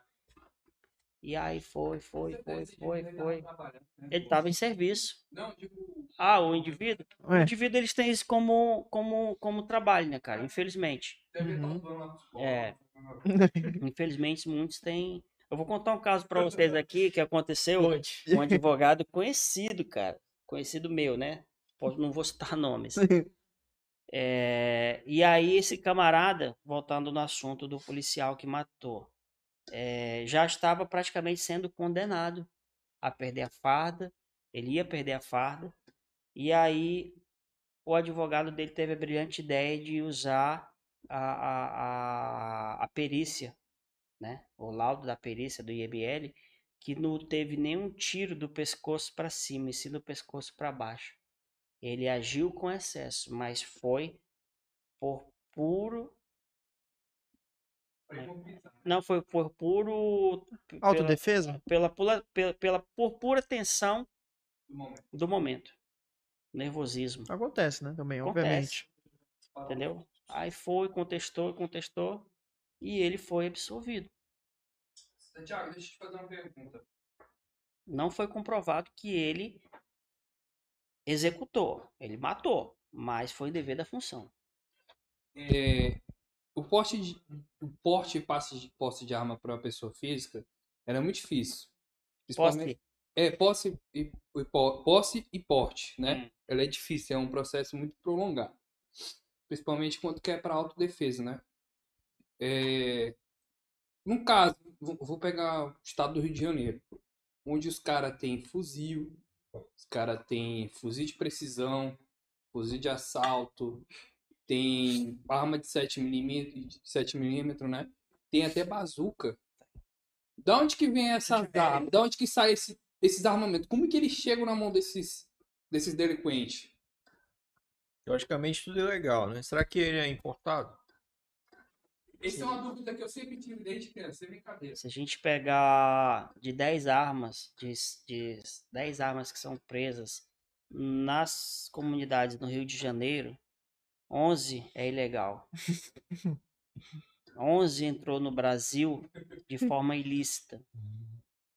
Talvez, vamos colocar aqui, 9, porque uma foi desviada de algum órgão. E tem, viu? Algum órgão da polícia, do exército. Hoje é comum o, o, o, o, dono de uma comunidade, né? Não pode ser traficante ou bandido. O dono de uma comunidade, o xerife da comunidade, chegar num, num batalhão do exército e perguntar para um soldado que acabou de entrar, que ganha lá 1.900 reais. Faz o que lá no exército? Ah, eu sou armeiro, mexo com as armas. Porra, bacana, quer ganhar 20 mil? Às vezes o o, aquele soldado que ele recruta, ele já é de comunidade. Infelizmente, é o que acontece. Não são todos, tá? Algo já acon- acontece. Na São necessidade ele aceita. Então, tipo, ele, pô, se eu tô ganhando 1.900 por mês, pra me levar uma arma 20 desmontada ali pro... Pra- Exatamente, cultura, tá exatamente. É, é, no caso, tipo assim, Nossa cada cultura é vista, infelizmente, nossa cultura é vista como uma, cultura. Lá de fora, principalmente, que quando as pessoas olham pra, pra nós, né? É, eu até já citei aqui agora várias referências aí da, de ficção. Uma delas que eu já citei que eu acho que é uma das mais fortes quando o Velozes Furiosos vieram gravar no Rio de Janeiro, né? A É. imagem que todo brasileiro corrupto. é corrupto e todo mundo tem arma, né? Uhum. Então, assim, infelizmente, é comum esse assédio do, do, do chefe do, do, de, uma, de, um, de uma comunidade chegar para um soldado ou um policial militar que faz parte da comunidade, ou às vezes não, não às vezes não faz parte da comunidade porque, infelizmente, tem muitos da comunidade que acabam nem se apresentando e nem querem eh, se tornar polícia devido à cultura que é pregado para ele desde criança. Mas o cara não vai Ser Entendeu? e morar na comunidade ali, vai ser Ai, bom, não, mas tem, né? tem, tem, Vai ser. E tem. no caso dessas armas que vem de fora, como é que ela chega aqui? Porque não tem cabimento, né? Tipo, a arma israelense sair de lá, uma AK-47, e parar aqui sendo que nem. Não sei se você lembra, foi, foi, foi preso no, no Brasil e nos Estados Unidos um, um, um trabalho feito em conjunto com a Polícia Federal do Brasil, e Interpol e, e a Polícia dos Estados Unidos, um traficante de armas que mandava armas para o Brasil dentro de máquinas secadoras. Foi, foi preso em Guarulhos. Um container. Um Container. container Caramba. um container contendo lavadoras, secadoras de roupas, preenchido com armas desmontadas, peças de armas. Tem, tem uma troca entre esses dois. Se tem, se tem compra, ele tem que Se tem-. Se tem quem compra é porque tem quem vende ilegal. Isso é no mundo inteiro, infelizmente. É igual vender órgão. Se tem um camarada pagando, é, um, um sheik árabe pagando por, por um fígado é, 300, 300 mil dólares, ter quem vai ter alguém vendendo um rim para ele, um fígado de 300 mil dólares.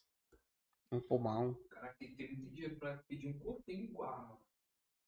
Caramba, é muito, Então, né? assim, grana.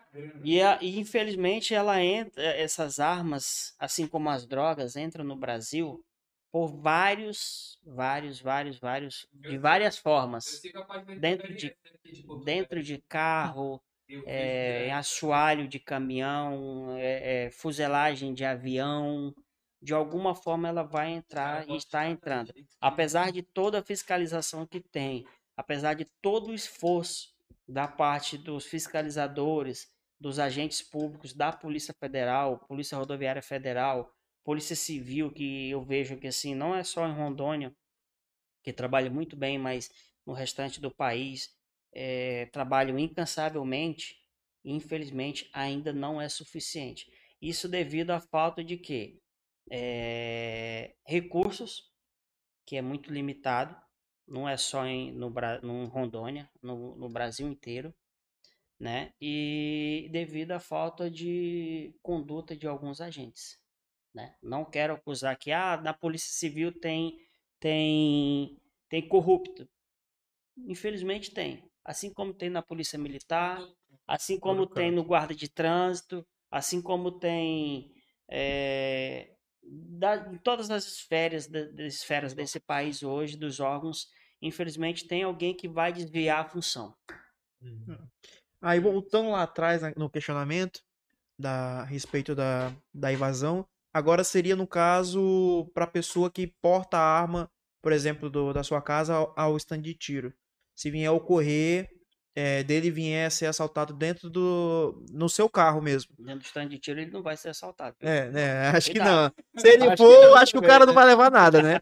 Levar. Caminho, né, stand. É, no É, caminho ao já, stand de já, tiro. já, já houve, ocorreu, ocorreu sim, e ocorre muitos, mu- eh, muitos fatos que o atirador esportivo reage a um assalto e ou mata ou imobiliza, né? Não com tiro na cabeça, né? né? Apesar que o, o atirador esportivo Tem mais precisão, né? tem Imagino mais eu. precisão, né? Sendo- E É, aí, porque- tipo assim, ele acaba respondendo dois tipos de processo.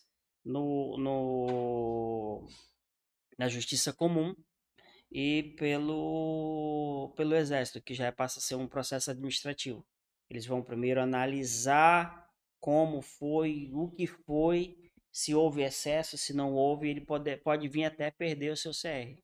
É, porque eu questionei isso por conta que você falou, não sabia disso, de Uhum. que quando ela fosse transitar da casa até o stand, ela tinha que estar desarmada, é, descarregada, Desmuniciada. desmuniciada, né? Então aí eu falei, putz, eu não sabia Não, disso, porque... isso no caso do civil. Ah, O sim, civil, que não é atirador esportivo, entendi. que não é CAC, que não tem CR, Uhum. certo? Só Uhum. tem a posse, ele só pode levar a arma dele para o stand de tiro desmuniciada.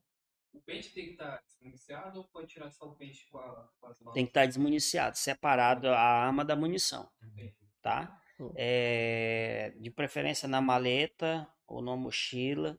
é, impossibilitando o acesso a ela naquele trânsito. Entendeu? Entendi. É, já o atirador esportivo não. O atirador esportivo ele tem, ele tem não. Ele pode portar uma arma ali- Carregada. carregada, alimentada, municiada é, no trânsito, caso local de competição para proteger o seu acervo. Ainda que ele tenha só duas armas, ele tem que proteger uma, Uhum. Entendi. entendeu? Bem, é, queria entrar em alguns outros pontos contigo, assim, a gente tá muito nessa agora da posse, da porte, queria saber um pouquinho a mais ainda, tipo, existe algum tipo de é, competições, assim, para esportivo mesmo, para quem quer participar, como é que faz pra participar? Tem, tem sim, tem. Hoje é comum eh, nos estandes de tiro ter competições internas, Uhum. ter competições eh, estadual, nacional, ter competições pan-americana, latino-americana e mundial, assim como tem o- o- os Jogos Olímpicos. Se eu não me engano, um competidor daqui de Rondônia foi para os Jogos Olímpicos, ou estou enganado. Não sei se foi nessa, ou- nessa Não- Olimpíada. Não lembro exatamente, eu lembro que foi. Daqui de Rondônia, é, né? não posso dizer exatamente quem foi nem quando foi, porque eu não É, me eu também recordo. não me lembro. Eu sei que Queria teve saber um camarada que se classificou para ir, mas eu acho que ele foi na condição de reserva, entendeu? Hum. Então, tipo assim, existe, ainda que, ah, pá, mas existe reserva de atirador esportivo? Existe, porque é montado um time, entendeu? Uhum. Então, assim como é montado um time eh, do estado para ir competir em outros estados. Então, assim, dentro de Porto Velho vai acontecer a etapa estadual de tiro esportivo. Os mais classificados ali, né, eh, vai para as próximas etapas. Não quer dizer que quem não classificou entre os 5 ou 10 primeiros não vai poder participar. Vai poder participar. Mas aí os ranqueados que vão ser eh, eh, inscritos no, no, na competição Competição. nacional. Entendi. Uhum. Hein, é, fala pra nós assim, alguma história inusitada assim que você estava atendendo algum cliente para querer adquirir uma querer adquirir uma arma. Alguma história assim que pra você foi marcante assim, que você, que você possa contar também, né? Olha, é, é, já chegou no meu escritório um camarada que já tinha, já tem porte, posse de arma de fogo. E ele obtém, ele tem muitos recursos financeiros, né? Ele é empresário em vários empreendimentos, não só aqui em Porto Velho, mas em algumas outras localidades do país. Ele chegou no meu escritório com a, com a mochila, mochila dessa que a gente carrega notebook. Uhum. A gente começou a conversar, ele falou que queria tirar o porte e tal. E chegou, abriu a mochila e jogou 20 mil reais em cima da minha mesa. Caramba. Aí eu olhei pra cara dele assim, que é isso aqui, cara? Ele, tu não sabe o que é isso aí, não? Eu falei, claro que eu sei, eu quero saber pra que isso aqui, o teu processo não custa isso. Ele falou, arruma um cara aí pra arrumar um porte pra mim. Eu falei, hã? Arruma um cara aí na Polícia Federal pra arrumar um porte pra mim, que eu vou dar esses 20 mil pra ele e 10 mil pra você. Falei, ah, ah. Eu me arrepiei inteiro. Eu, liso, mano. Liso. Falei, pô, tem uns boletos bacanas pra pagar. Esses 20 mil aí vai, vai dar uma adiantada nos boletos aí. Aí eu fiquei olhando pra ele, olhava pra ele, olhava pro dinheiro. Eu não sabia se eu saía correndo do escritório, não sabia se ele tava me gravando. Eu não sabia se ele queria me testar, porque, tipo assim, ele sempre foi muito discreto, muito tranquilo na, né, na, na- nas ações dele. Toda vez que ele precisa dos serviços, ele nunca né? Já é cliente. Eu não sei se ele quis, tipo assim, ah, tô com 20 mil reais, vou tirar onda com o Santiago. É, tomara que sim. Ele vai lembrar. Mas eu não vou dizer nome, jamais. Aham. E eu falei pra ele, falei, ô Peixe, deixa eu te falar um negócio. Se eu chegar com uma caneta na Polícia Federal, uma caneta. Tem empresas que eu represento, manda caneta, manda boné. Se eu chegar lá na Polícia Federal e falar assim, eu vim trazer essa caneta pra você, Pra você liberar um porte aí pra mim, facilitar. Eu fico lá mesmo, eu já não saio, por causa de uma caneta.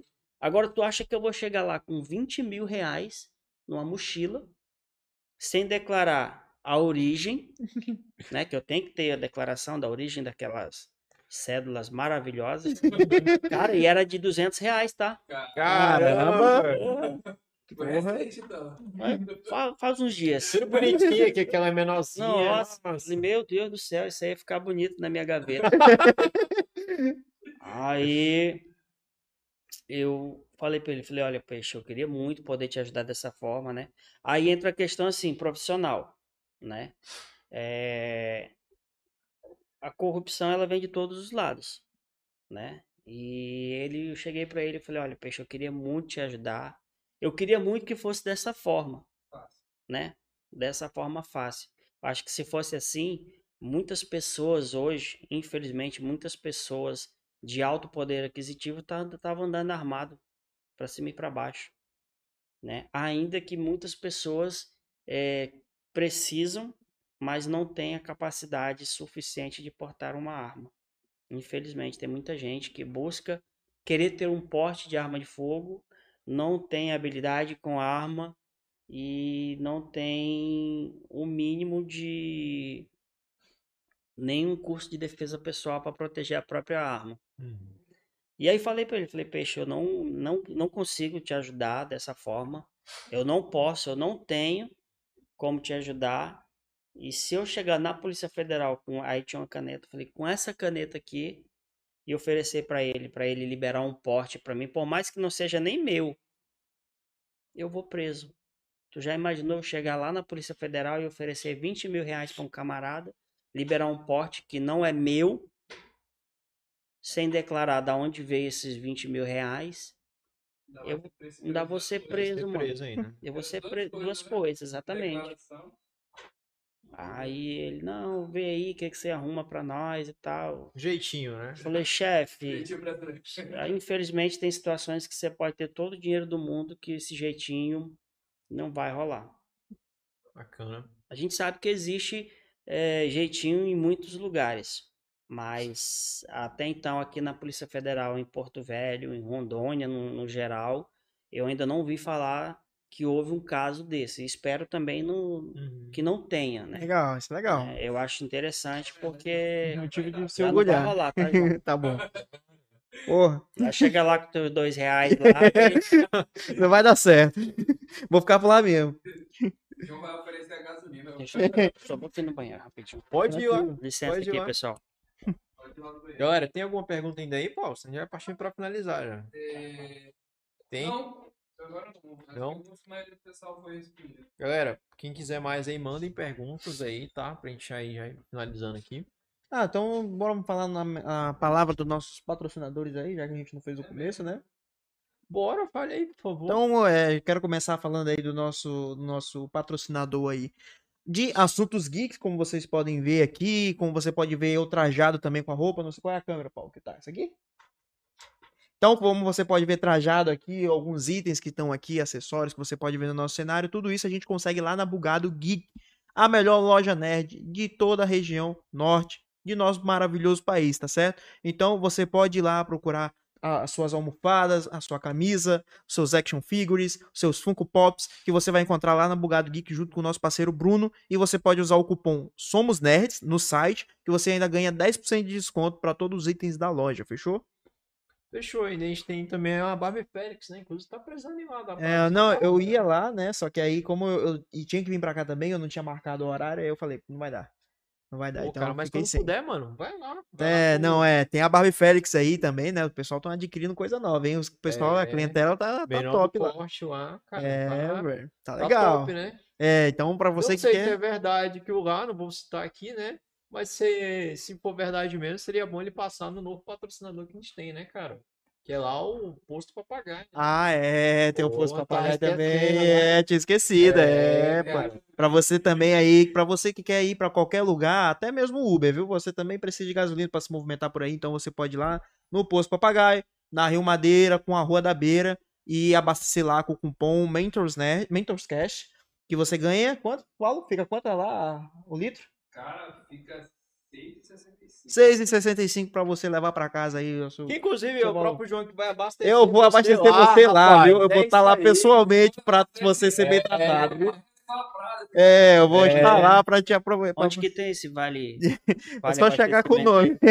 É Só só, chegar- chegar lá com falando Mentos PDC que o João vai Mentos tá lá, PDC, que eu vou, tá- vou estar lá pessoalmente para cuidar da sua É hospitalidade para você que, abastecer. Ó, estou aqui, tem um cupom Mentos PDC e está aqui o João para lhe abastecer. Eu vou estar lá, viu? Pode ficar tranquilo. No período da noite ali, noturno ali, vou estar lá durante a noite toda, só esperando você ir lá abastecer. Muito obrigado, viu? Olha aí, show de bola. Vai ter um brindezinho lá, vai ter um- uma Heineken. também. Ah, Heineken eu, eu queria um energético, né? O Paulo tá me devendo aí, aí eu falo, mas vai, vai providenciar, hein? Fiquei sabendo que quiser. ia ter um tal de terrins lá, não sei se, se foi pra frente esse negócio aí.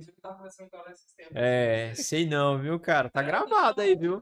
Conversar também sobre o nosso parceiro também aí, o blog do Luiz, né? Que é o Resenha com Bom Senso, que vai aparecer já já na tela. Para que você queira ver notícias nerds, notícias do entretenimento, da cultura pop e resenhas, né? Críticas, Críticas, né? sobre filmes e séries que, Filmes, vão, que vão saindo por aí também. Inclusive, eu espero que saia uma crítica do Obi-Wan, né? É, vai estar Pô, saindo aí dia legal, 23 de cara. maio. Isso é legal. Não tá morto mais não, né? Quem? Tá morto mais não, né? Não, Ah, não, não, tá É. vivaço, tá vivaço, tá vivaço. Agora tá vivaço agora. Tá não, de verdade. Aí, tá ó, resenha com bom é. senso. É, tá Só postando lá foi falar direto. aí, Siga nas redes sociais lá também, Resenha com Bom Senso, para que você possa ver críticas lá maravilhosas também de- dos filmes que vão saindo. E a nossa queridíssima nova patrocinadora, Amanda que, Vieira. inclusive né? vai estar aqui semana que vem. Ah, legal. Semana que vem ela vai estar por aqui pra encerrar o Ah, mês. semana que vem minha esposa vai querer vir então, hein? Pra en- encerrar o mês. Com certeza. Pra fazer, uma, pra fazer um make bem bacana pra você, pra sua esposa, sua prima, pra sua mulher. Tá chegando aí é, um aniversário, alguma data festiva interessante pra você. Você pode estar entrando em contato pelo Instagram dela e reservando ali o seu momento, o seu cantinho, pra que você possa é, ir sair maravilhosa por aí durante a noitada com a, a maravilhosa make da Amanda, viu? Será que dura 24 horas? Ah, deve durar mais. Será que ela dura no stand lá de tiro, essa make? É, aí fica a dúvida, hein? Cara, sério, Ela dura, ela dura? Tem mulher que vai lá e se maquia toda só pra dar o tiro. Cara, eu, isso eu, eu vi pra lá, né? tirar as fotinhas e tal. Eu gostaria muito de trazer também uma mulher pra falar o ponto de vista dela a respeito, né, do, do o quão importante é isso pra pra- pra isso pra ela, né, pra ela poder é, autoestima e também pra poder igualar, né, o, o poder de, de fogo com um homem, né, que obviamente é, filosoficamente não, é fisiologicamente é mais forte do que a mulher, né? É, gente, É. Vou fazer uma pergunta aqui que apareceu. S- é, JF Silva perguntou: se eu comprar uma arma ilegalmente e comprar uma arma- arma ilegal e for pego, perco o direito a ter posse? Ou seja, se ele comprar uma ilegal, aliás, ele tirar o posse, comprar legalmente, né? E depois adquirir uma ilegalmente, ele perde a posse de arma? Aqui ele tem, ele, só se ele for pego com, a, com as duas. Aí ele perde as duas. E responde o processo por porte de arma ilegal pelas duas. É um processo só. É, mas é, automaticamente ele não perde a posse. Ele só vai ter um pouquinho mais de trabalho quando for para renovar. Porque ele já vai ter, já vai estar respondendo um processo automática. A dele, é- o que que acontece? Quando você é pego com a sua arma, mesmo registrada, mesmo legalmente registrada na Polícia Federal, quando você é pego com ela sem o porte, essa arma, ela é recolhida para fazer perícias, né? E você vai responder o processo por porte de arma ilegal. Ainda no, no, no, no decorrer do processo, você recebe essa arma de volta. Que nem eu falei agora há pouco, a sua arma é um, é um bem seu, não tem por que a polícia subtrair. Mas você vai ter que pagar a multa, né? Tá... Você vai pagar ali um, um- inicialmente. Quanto que é a porrada? Não, na verdade é muito, vai muito do delegado que tiver de plantão. Ele pode arbitrar uma fiança desde meio salário até 10, 20, 30, né? É o que ele arbitrar para você. Geralmente é o quê? 10 pau. Não, não sei. Nunca chegou a esse ponto. Eu nunca fui preso com posse de arma ilegal. Dá pra saber, né? Ah, Teve um caso de um cliente teu te ligando pra te ajudar. É, talvez algum Já, assunto mas jurídico. Não, não me falou em questões financeiras quanto que ele gastou. Na verdade, se já teve. é, é, o delegado de plantão é, arbitrou uma fiança para ele de dois salários mínimos, né? Só que assim, dois salários mínimos é o que você vai gastar inicialmente, para você não ficar respondendo o processo é, guardado. Você vai responder o processo em liberdade, se você for réu primário, Ah, e entendi todos os pré-requisitos, né? É, E ele respondeu o processo em liberdade, mas com advogado ele gastou mais 8 mil reais. Então, assim, a gente está falando aí de mais de 10 mil reais é, quando, você for, quando você é pego com arma ilegal. De um jeito ou de outro, você vai gastar um dinheiro bom se você for pego com arma ilegal. Registrada, ah, mas é registrada e é ilegal. Porte de arma ilegal. Uma pessoa comentou aqui. Noite. É, Santiago, fala da atiradora Ray, que teve um, um bom resultado na competição brasileira.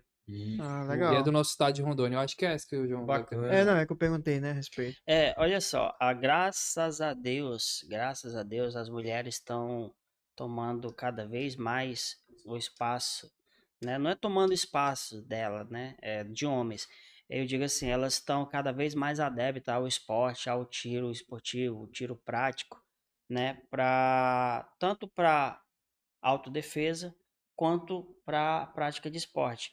O desempenho dessa atleta, a gente chama de atleta. A partir do momento que você passa a competir, eh, você deixa de ser um simples atirador e passa a ser um atleta. Eh, isso é resultado de treino, eh, disciplina, muita dedicação, atenção a detalhes, né, que pra gente, ah, mas isso não é nada. Mas assim, na hora do treino, se tiver uma pessoa, um técnico para orientar ela, eu acredito que ela tenha um, não só um técnico, mas tem uma equipe, tem toda a questão de, de ponta da munição, a arma que ela usa, peso da munição, peso da arma, quantidade de pólvora que vai na, na, na, na munição dela para de, de recarga, que a grande maioria dos atiradores esportivos utilizam para treino e para competição munição de recarga. É, eu acredito que tenha toda uma equipe formada, né, preparada para fazer ela chegar até onde chegou. E ela está de parabéns. Mas assim como ela, outras mulheres podem chegar e ir até além, entendeu? É, eu acho muito interessante e queria parabenizar ela pelo desempenho, que, que com certeza ela não vai parar por aí. Ela vai buscar um Pan-Americano, se possível uma Olimpíada, um campeonato é, é, fede- é, brasileiro, quem sabe, né? Um E seria bem mundial. legal se conseguisse. Seria muito interessante. Alguém daqui da nossa região. Não só para a questão do esporte, mas para animar mais as mulheres a buscar, porque assim, tem muitas mulheres que não nunca tiveram contato com a arma e tem medo porque não conhece. Falta não um exemplo, né? como- como- Talvez. Como, como manusear, como que é ter o contato com a arma. Mas hoje, graças a ela, assim como outras mulheres na, que são atiradoras esportivas, eh, já aumentou muito o público de feminino nos estandes de tiros, nos clubes de tiro, né, buscando participar de não só buscar participar, ah, quero ser CAC, mas é aprender mesmo é, manuseio, técnicas disparos, entender o que é o armamento em si, que ele serve para tanto para a prática de esporte quanto para a defesa pessoal, né? E a exemplo da, da, da pré-candidata a deputada federal, a Sofia, que levanta muito essa bandeira, ela tem um trabalho muito bacana que Legal. é reunir uma galera, né? Reunir umas meninas, umas, umas amigas, umas conhecidas para conhecer mesmo. Não é só, ah, vamos lá no clube tal para a gente atirar. Não, é para você, para elas conhecerem mesmo, né? E eu acho muito interessante e em breve a Foi- gente vai ter várias, várias outras eh, atletas, né, dando, trazendo medalhas para o nosso estado. Depois você passa de novo que eu vou, vou querer seguir aí pra ver a respeito dessa É, candidata. Sobre o CAC, se aprofundando um pouco mais. Porque a gente falou mais sobre o posse e a- o porte, né? Uhum. É, o CAC. Como que eu tiro o CAC? É, qual clube que eu me afilio? Como que eu me afilio ao clube? Entendeu? Eu preciso ter o, o posse, o, o, o porte para me fi- afiliar ao clube. Entendeu? Se aprofundando um pouco mais, Uhum. quanto que eu gasto, entendeu? Vamos lá. Para você se tornar um CAC, é, primeiro de tudo é ser maior de idade. Segundo, comprovar a idoneidade. Terceiro, é ter atividade ilícita. E quarto, você tem que se filiar a um clube de tiro. Qualquer Uhum. clube de tiro em qualquer lugar do Brasil.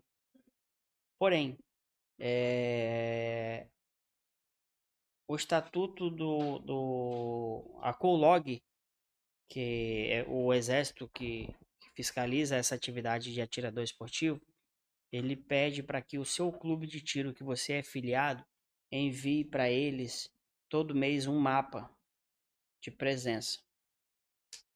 O estatuto diz que você tem que estar presente eh, pelo menos seis vezes no ano no seu clube. Seis vezes no ano só? Seis vezes no ano. Só É. tipo, não tem como você se filiar num clube lá no Rio de Janeiro, a não ser que você vá pro Rio de Janeiro todo mês. Aí você tem que fazer, você tem- que estar presente no clube de tiro.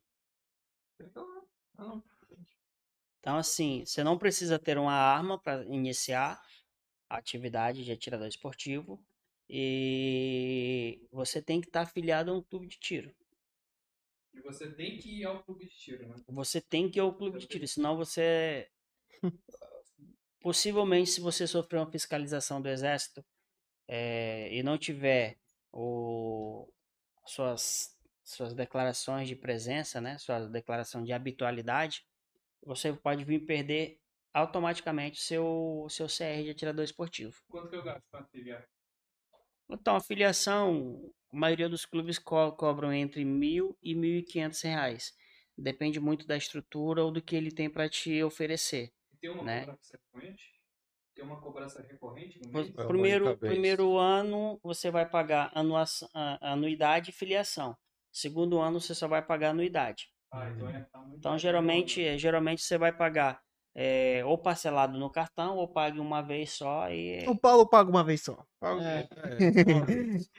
Gente, vamos só interromper rapidinho que o Paulo vai sair aí, vai. porque vai pegar o nosso querido resenha, que inclusive ah, tá aí na tela nesse exato momento. Chegou um passou aí. Um atrasado. pouquinho atrasado, né?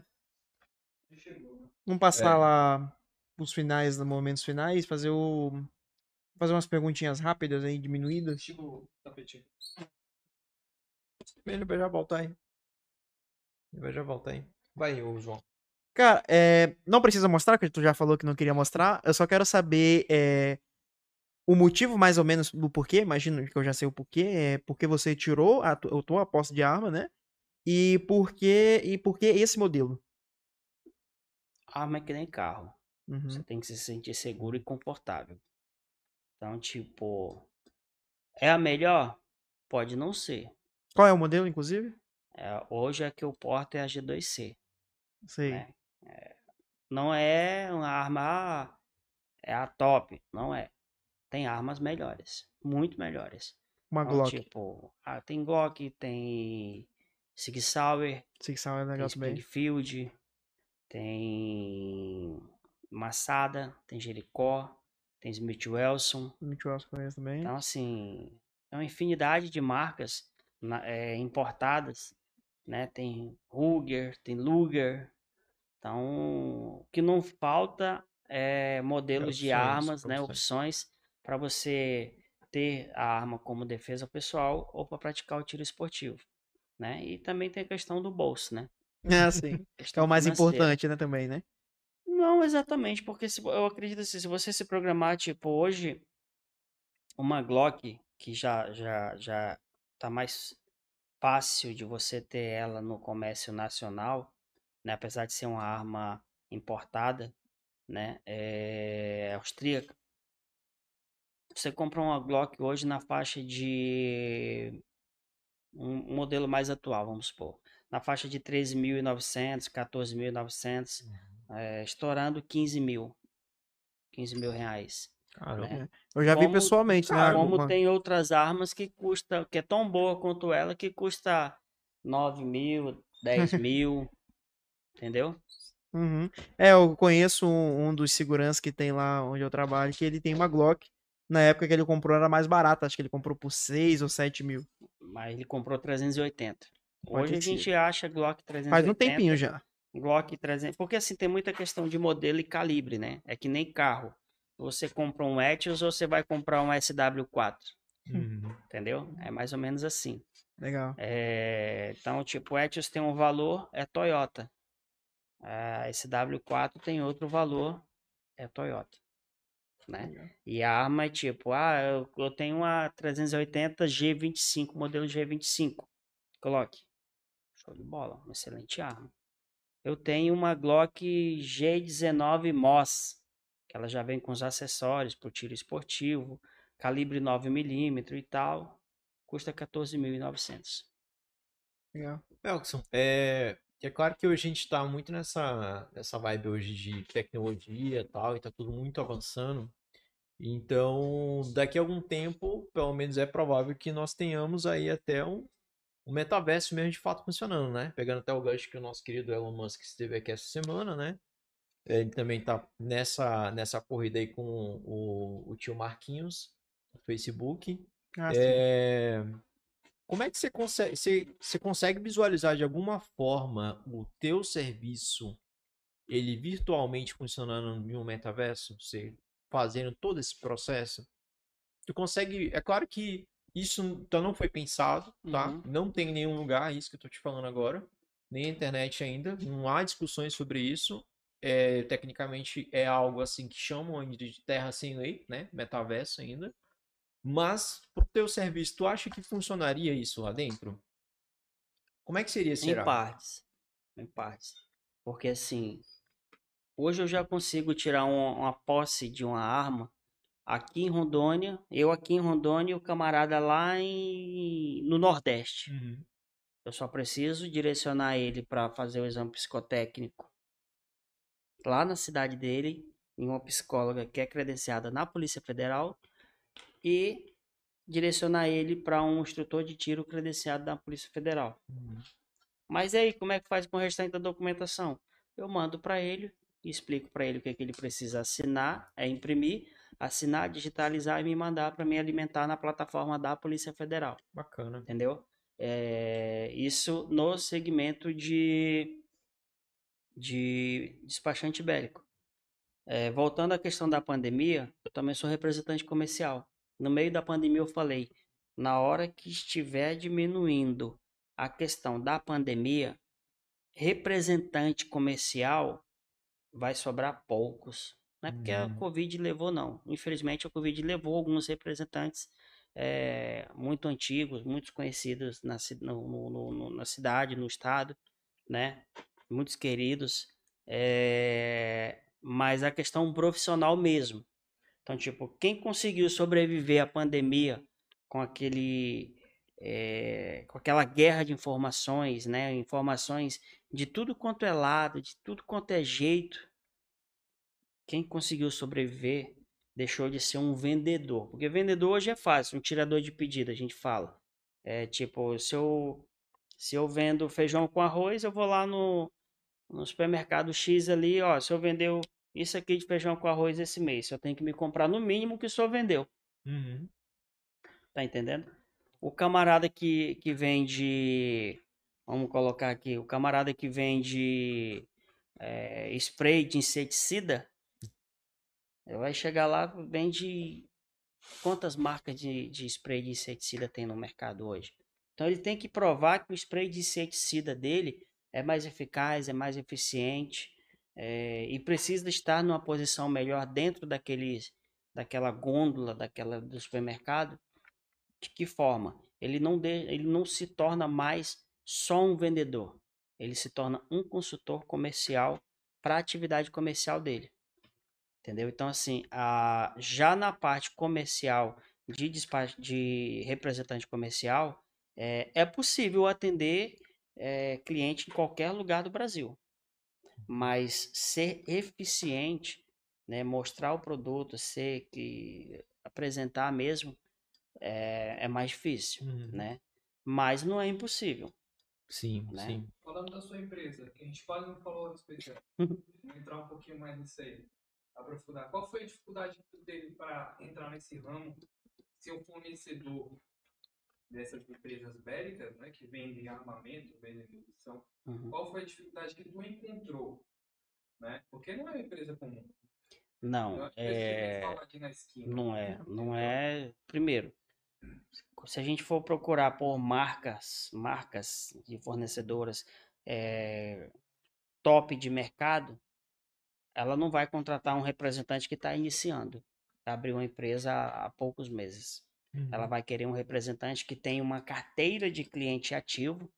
Ela vai querer um representante que seja referência no estado, tenha referência.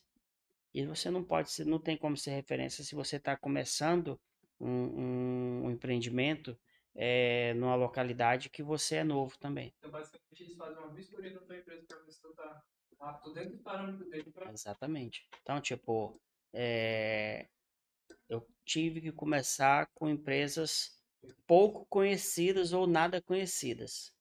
Então, tipo, mostrando o meu trabalho, mostrando os produtos, eh, e aquilo que eu falei, depois da pandemia ficaram, de Poucos. fato, não os melhores, mas poucos, os que são bons mesmo no que faz, né? Na minha empresa, quando eu comecei, eu comecei com uma empresa que vendia eh, plásticos, vendia cabide, de Sério? cabide. Legal. vendia cabide, chegava na, na, numa, numa rede de, de, de utilidades domésticas aí da cidade. Não, eu vendo isso aqui. Tá maluco? Isso aí eu compro de milheiro. Falei, opa, então me dei bem. Não, mas eu só compro daquela marca, que ele faz a X pra mim. Não, mas peraí, mas o meu é tanto. É a mesma coisa. Não é a mesma coisa, não. Uhum.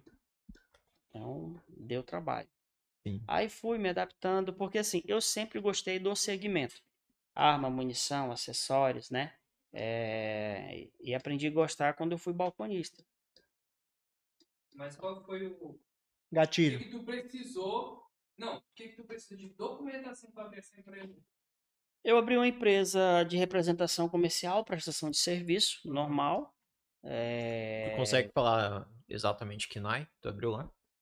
Representação comercial de materiais, de calçados, confecção, eh, material de papelaria. Coloquei tudo que, que tinha para colocar. Eu não tinha colocado, não tinha colocado material bélico. Porém, você não precisa declarar de fato representação de material bélico quando você é um prestador de serviço. Você é Uhum. contratado por empresas para prestar um serviço. Então, eu sou um prestador de serviço, não sou é, empregado, né?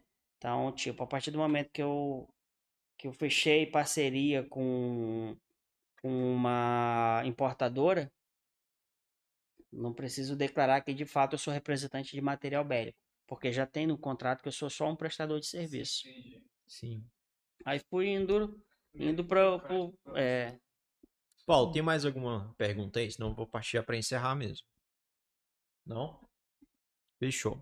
Elson, é, fala para nós, já que a gente falou tanto do, do porte, do posse, do, de todo o trâmite, falou da sua empresa, só que tem uma pessoa que tá ali nos bastidores acompanhando a gente, né? Que ele não tá, não tá vendo, mas ele tá no celular ali, que é o seu filho, né? É. Como é que você como é que você, é, Fala perante a- a- ao seu filho, como é que você educa ele na questão do, da arma? Como é que você consegue explicar pra ele o que que é, pra que serve? Porque tem essa coisa assim de jogar, né? Ele deve estar Sim. jogando ali, não sei se ele tá jogando Free Fire, Call of Duty, CS, né? Como é que você consegue assim passar essa educação pra ele? É assim, ó. A gente, quando passa a trabalhar com um tipo de material, nós temos que primeiro entender o que é aquilo, né? É, então, assim, desde, desde o do início, eu sempre soube e tenho ciência que arma não é brinquedo. Apesar de que muita gente utiliza hoje como um escape, né, né, para aliviar estresse, né, para como esporte. Mas eu ensino para ele, arma não é brinquedo. Nem arma de brinquedo que eu evito dar para ele, eh, ele não pode apontar para as pessoas, não pode atirar nas pessoas. Ele não, eu já ensinei ele que qualquer arma que ele pega, ele não pode ir com o dedo no gatilho, muito menos apontar para alguém. Só Uhum. vai apontar para aquilo que ele vai atirar de preferência que seja um alvo em local seguro. Então hoje eu tenho, não vou dizer, ah, eu vou me despreocupar da minha arma que eu não posso, porque a minha arma é minha segunda pele, Uhum. né? E tipo, eu só tenho ele. E é aquilo que eu falei lá atrás, um acidente com uma arma, 98% da, da, das, reversível. da- dos acidentes são irreversíveis. Eu não quero correr o risco de ficar só em 2%, ainda mais com meu filho. Então, eu ensino ele que não pode pegar na minha arma, não pode pegar na arma de ninguém, e a partir do momento que ele está com uma arma, ainda que ele acha que é de brinquedo, ainda que ele tenha certeza que é de brinquedo, é não apontar para ninguém, não puxar o gatilho em local que não é seguro, Uhum. né? Perfeito. Ele tem 9 anos de idade. Ele já consegue identificar hoje o que é uma arma de fogo o que não é. Às vezes ele ainda falha, né? Mas na grande maioria ele já consegue identificar. Então ele já sabe que tipo arma de fogo ele não vai pegar enquanto ele não puder, enquanto ele não tem autorização, Uhum. né? Até em clube de tiro ele não pode entrar, mesmo com a idade que ele tem, mesmo com acompanhamento de instrutor, mesmo com meu acompanhamento ou da mãe dele, ele não pode entrar nem, nem fazer disparos de arma de fogo eh, sem, sem que tenha pelo menos 14 anos de idade. Então, até lá, ele já vai aprendendo o que é, como é e como se portar dentro de um stand de tiro. Uhum. Que eu achei. Qual é o nome dele, por favor? Luiz Otávio. Como? Luiz Otávio. Fala perto do microfone. Luiz Otávio. E aí, Luiz Otávio? O que, que tu tava jogando lá? Não tava jogando. não. Não? Tá assistindo o vídeo. Ah, não? Show de bola. Faz tua última pergunta, por favor. É, como você se vê daqui um ano, dois anos, três anos, a, a relação a você mesmo ou a sua empresa? Onde você quer chegar? Eu costumo, não é nem brincar, às vezes numa conversa informal com alguns amigos, as pessoas perguntam como você se vê? Rico. Legal. É, é tipo assim, cara, o que que tu quer ser daqui um ano? Rico. Eu não tô trabalhando só para pagar a conta, para sobrar um dinheirinho ali para tomar uma cervejinha, levar meu filho para tomar um sorvete ou levar minha esposa para jantar fora. Eu tô trabalhando para ser rico.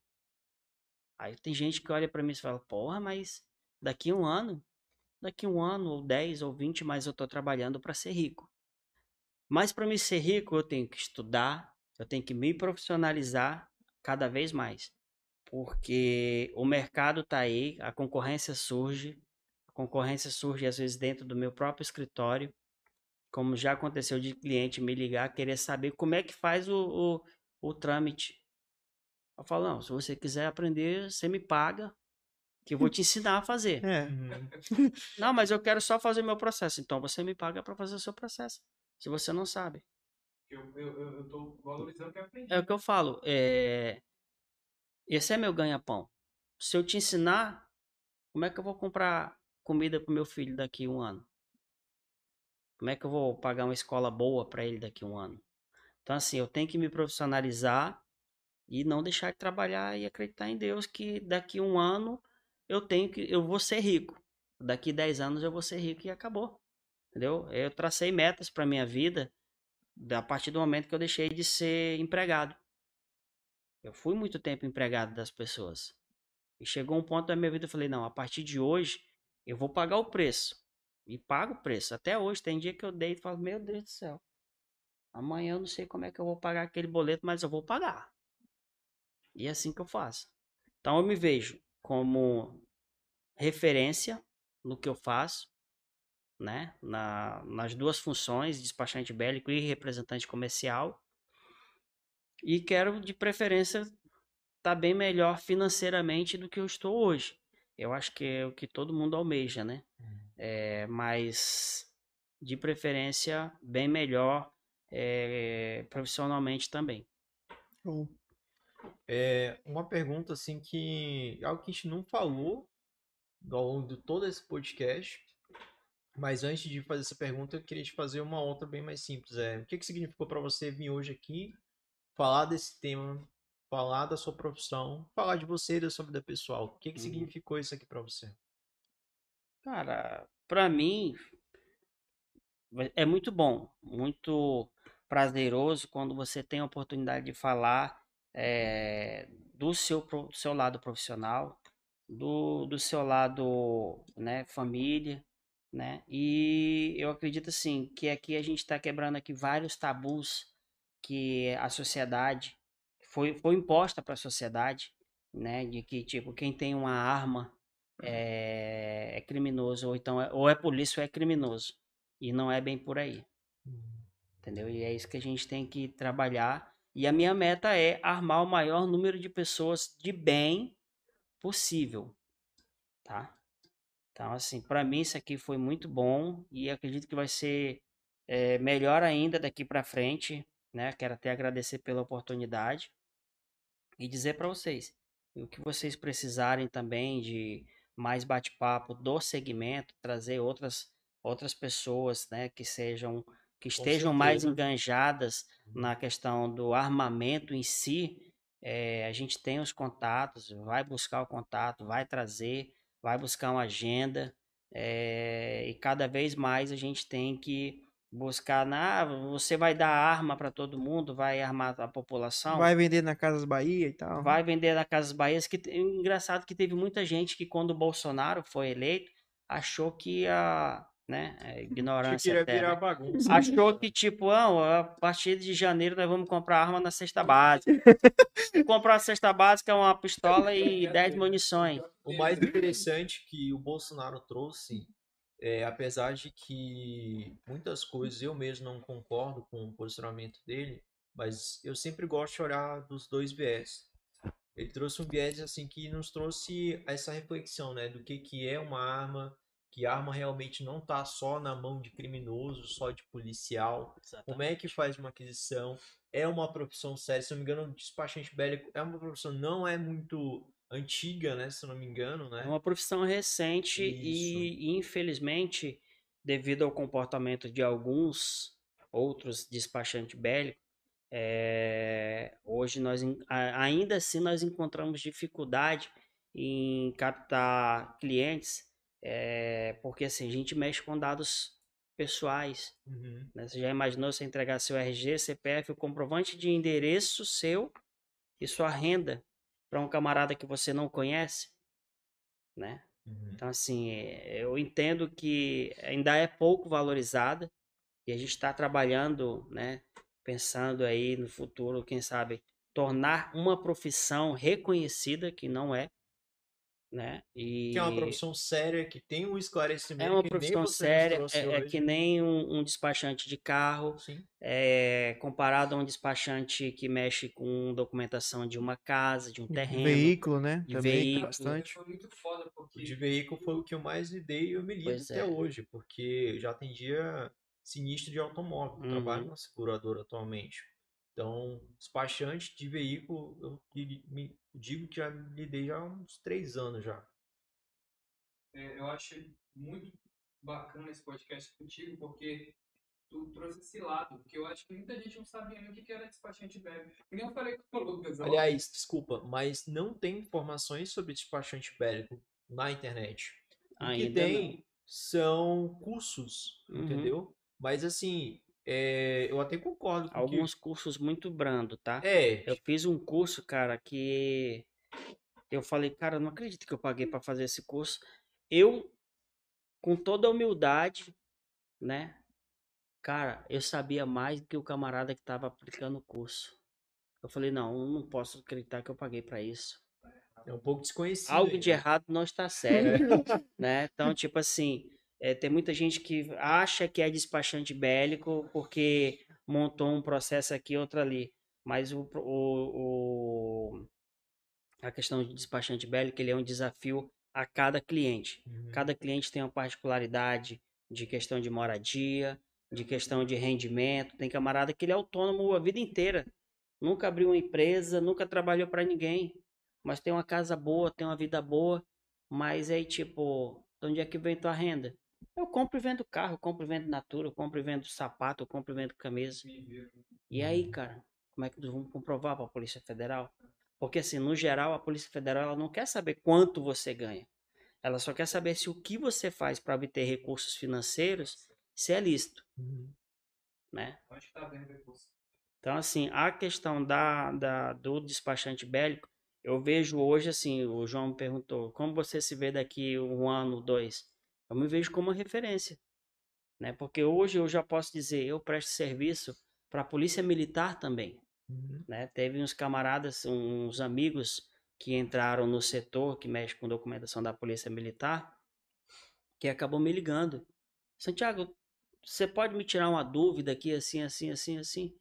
Posso, mas tipo, é, em outras, outras, outras situações eu ia falar, não, peraí, não era você que tá, tinha que estar me ensinando, porque você é do setor, mas eu entendo que às vezes o camarada vai para o setor porque ele tem afinidade com algum tipo de procedimento administrativo, mas não tem conhecimento da questão eh, parte documental com legislação, decretos, eh, portarias, entendeu? Então tem todo um regramento que a gente precisa respeitar quando você vai mexer com documentação de arma, quando você vai mexer com, com documentos particular de, de, de pessoas, seja ele civil ou militar, Uhum. entendeu?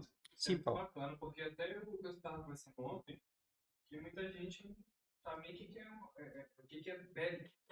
O que, que é o significado de bélico, a pessoa não sabe. Não sabe. Eu até grupo, Ele só eu- sabe que o nome é legal. Eu já, eu já leio isso desde o começo. O nome é muito legal. É. Despachante bélico. Puta, legal não demais. sabia, né, Lucas? Não. Sabia o que era bélico.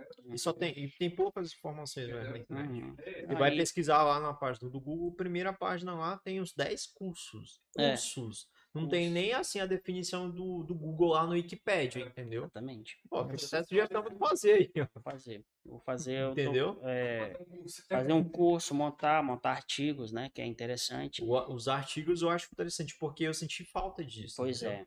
Por isso que aí eu pensei, cara, realmente é algo novo mesmo. Tem poucas informações na internet, então é é por isso que é Uhum. muito gratificante ter aqui para ter o esclarecimento. E não só ter o esclarecimento do que, que é de fato esse, essa profissão, mas como também de falar de um assunto que às vezes as pessoas consideram assim, ah, é, é tabu, Não, tá bom. entendeu? É realmente E de fato não tá dá pra gente aqui. chegar, tipo, eu chegar a bater na, aqui na porta da tua casa e falar: vim aqui te oferecer uma documentação pra você comprar uma arma.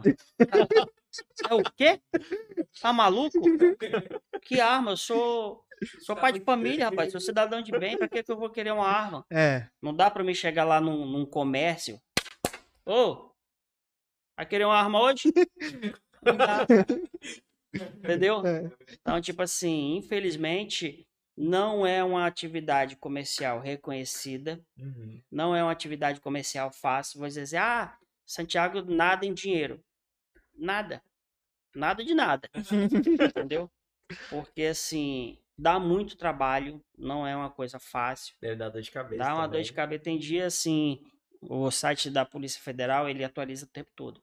Então tem dia que a gente não consegue trabalhar dentro dele. Às vezes está terminando de alimentar a plataforma, ele sai do ar. Aí zera o jogo. E às vezes eu prefiro trabalhar à noite, cara. Dá menos acesso. Porque Uhum. o pessoal também. O, o, o policial, policial o, o- a Polícia Federal em si, né? Os, os servidores estão operando menos a plataforma no, no, no certo horário.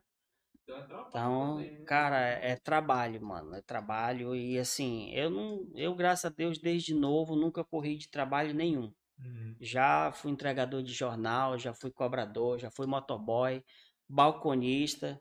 Então, tipo, não é qualquer trabalho que vai me assustar hoje. Uhum. Excelente. A minha última pergunta é sobre que, que você falou, respondeu pro João, que você quer estar rico daqui a um ano, né? Vai dizer daqui a um ano, daqui a dois. E é, o que que significa para você dinheiro? Dinheiro, vamos dizer, eh, me dá oportunidades que eu nunca tive. Me levar a certos locais que eu sempre sonhei. E meus pais, infelizmente, por questões financeiras, não, não, não, não puderam me levar.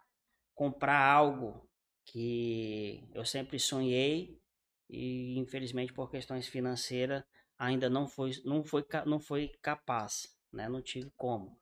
Eh, você tem um sonho? Vários. Só que o meu primeiro sonho é ser rico. Depois eu vou resolver o resto. Mas até lá eu tenho um caminho. Não sei se vai ser um caminho curto, porque para mim um, ano é muito curto. Mas nesse um ano é coisa pra caramba que vai rolar. Tá entendendo? Uhum. Então, tipo, pode ser um caminho muito longo até ficar rico daqui a um ano. Então, Legal. dinheiro, pra mim, não é tudo. Mas ele é um, um bom caminho, um- um- uma estrada bem, bem, bem bacana. né? Que me vai me proporcionar vida melhor, talvez oportunidades melhor para o meu filho também. Oportunidades que eu não tive e talvez até poderia ter tido. Não sei se foi por descuido, por, sei lá, algum motivo ainda não, não- eu não tive a educação que talvez eu queria ou que talvez eu não queria. Porque chega, eu tive um, um- um- um momento na minha vida que tipo, eu vou estudar nada, mano. Estudar pra quê? Olha o camarada ali, morto de estudar, tem dinheiro, não tem saúde. Pra que que serviu a vida dele estudar a vida inteira, ter o dinheiro que tem, não paga a saúde do cara? Aí tem esse porém. Então eu cheguei a um ponto da minha vida que eu cheguei a pensar nisso, tipo, não, eu vou estudar mais não. Estudar pra quê? E hoje eu me arrependo de ter pensado assim, né?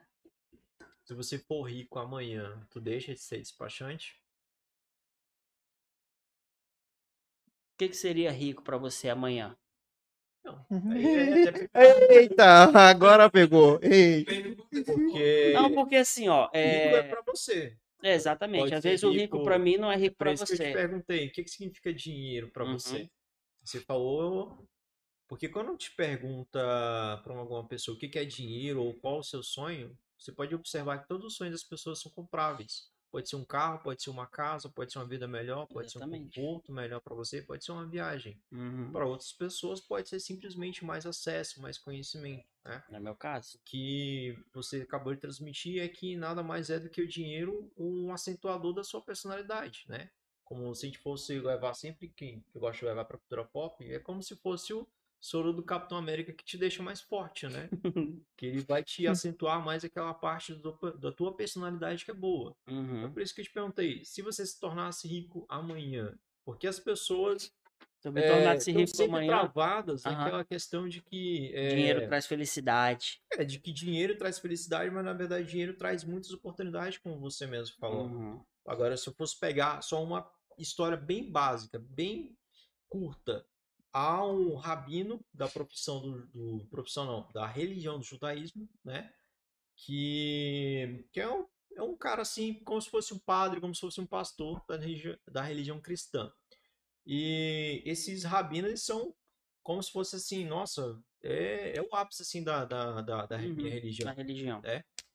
Tem uma, uma história que eu acho muito legal, que de vez em quando eu não gosto de contar, é que uma certa vez o Rabino foi chamado para dar uma palestra e aí ele cobrou, ele não cobrou nada. Ele falou, não, é de graça, beleza, eu vou lá. Inclusive, é, é meu amigo tal, é lá no casamento dele, beleza, vou lá. Chegou no dia, e aí, pô, tô aqui, e aí, vamos lá dar a palestra? E aí o Rabino fala. Agora é o seguinte, eu dou a palestra, só que eu vou cobrar 10 mil dólares de vocês. Pô, aí é chato todo mundo estranho, né? Pô, você falou que era de graça, por que, que agora é 10 mil dólares? Então, o cara já tava lá, era um casamento, era um dia inesquecível. Então as pessoas foram lá e pagaram pra ele.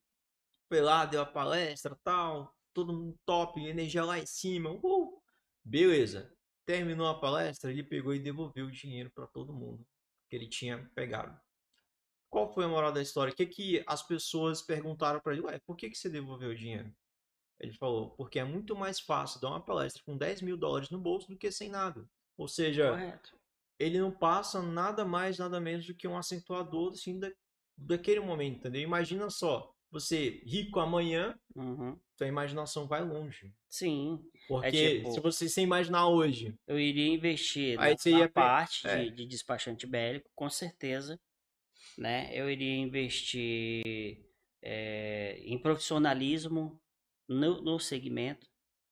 É, eu, tenho uma piadinha que é um tanto sem graça e é engraçada. Quem tem dinheiro faz dinheiro. Já viu isso? Eu tenho amigos que, tipo, não eram nada, a gente não pode dizer que não era nada, porque se o camarada estava empregado, tinha um estudo, ele, ele é alguém. aí, João, viu? Obrigado, Vox. Você, você, você me Então, valoriza. tipo assim, era um cara que era uma pessoa, vamos dizer assim, tanto quanto só mais um no, no, no mercado, ele empregado na, na iniciativa privada. Um dia eu cheguei lá e ele falou, eu vou pedir minhas contas, peixe. Rapaz, tá maluco? Eu já era representante. Só que trabalhava como preposto. É, eu era representante do representante. Ganhava metade da metade. Aí eu falei, tá maluco, peixe? Mas recebe um salário bom aqui e tal. Não, vou montar um negócio pra mim. Falei, rapaz, fica aí e tal. Não, vou, vou sair. Não tô gostando mais daqui. Não tô feliz mais. Ah, beleza. Eu sou da opinião que você tem que fazer aquilo que você gosta, que você ama. Né? Tá bom. E assim ele fez.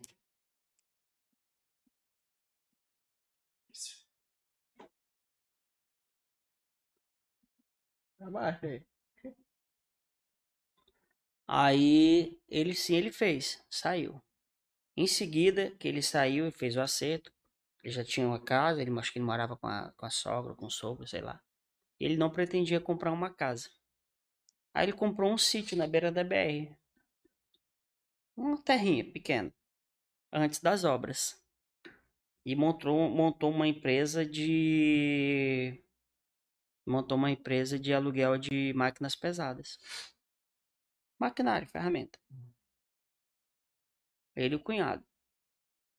E com esse dinheiro que ele pegou, desse acerto dessa empresa, ele comprou esse terreno, essa, esse sítio na beira da BR. No mês seguinte, a Aldebrecht ligou para ele. Precisava daquele terreno, naquela localidade, para guardar os caminhões deles por, pelos próximos 12 anos. E ele tinha pago, sei lá, acho que 30, 40 mil. Ele alugou por 18 mil por mês. 18 mil por mês. Ou seja, em três meses ele já tinha retirado o que ele, que ele pagou naquele terreno. E aquele dinheiro ele foi investindo na empresa de aluguel de máquina. Hoje é uma das maiores do estado, se brincar, pode falar, colocar da região norte. E não parou só nessas empresas. Eh, Hoje ele tem outras empresas.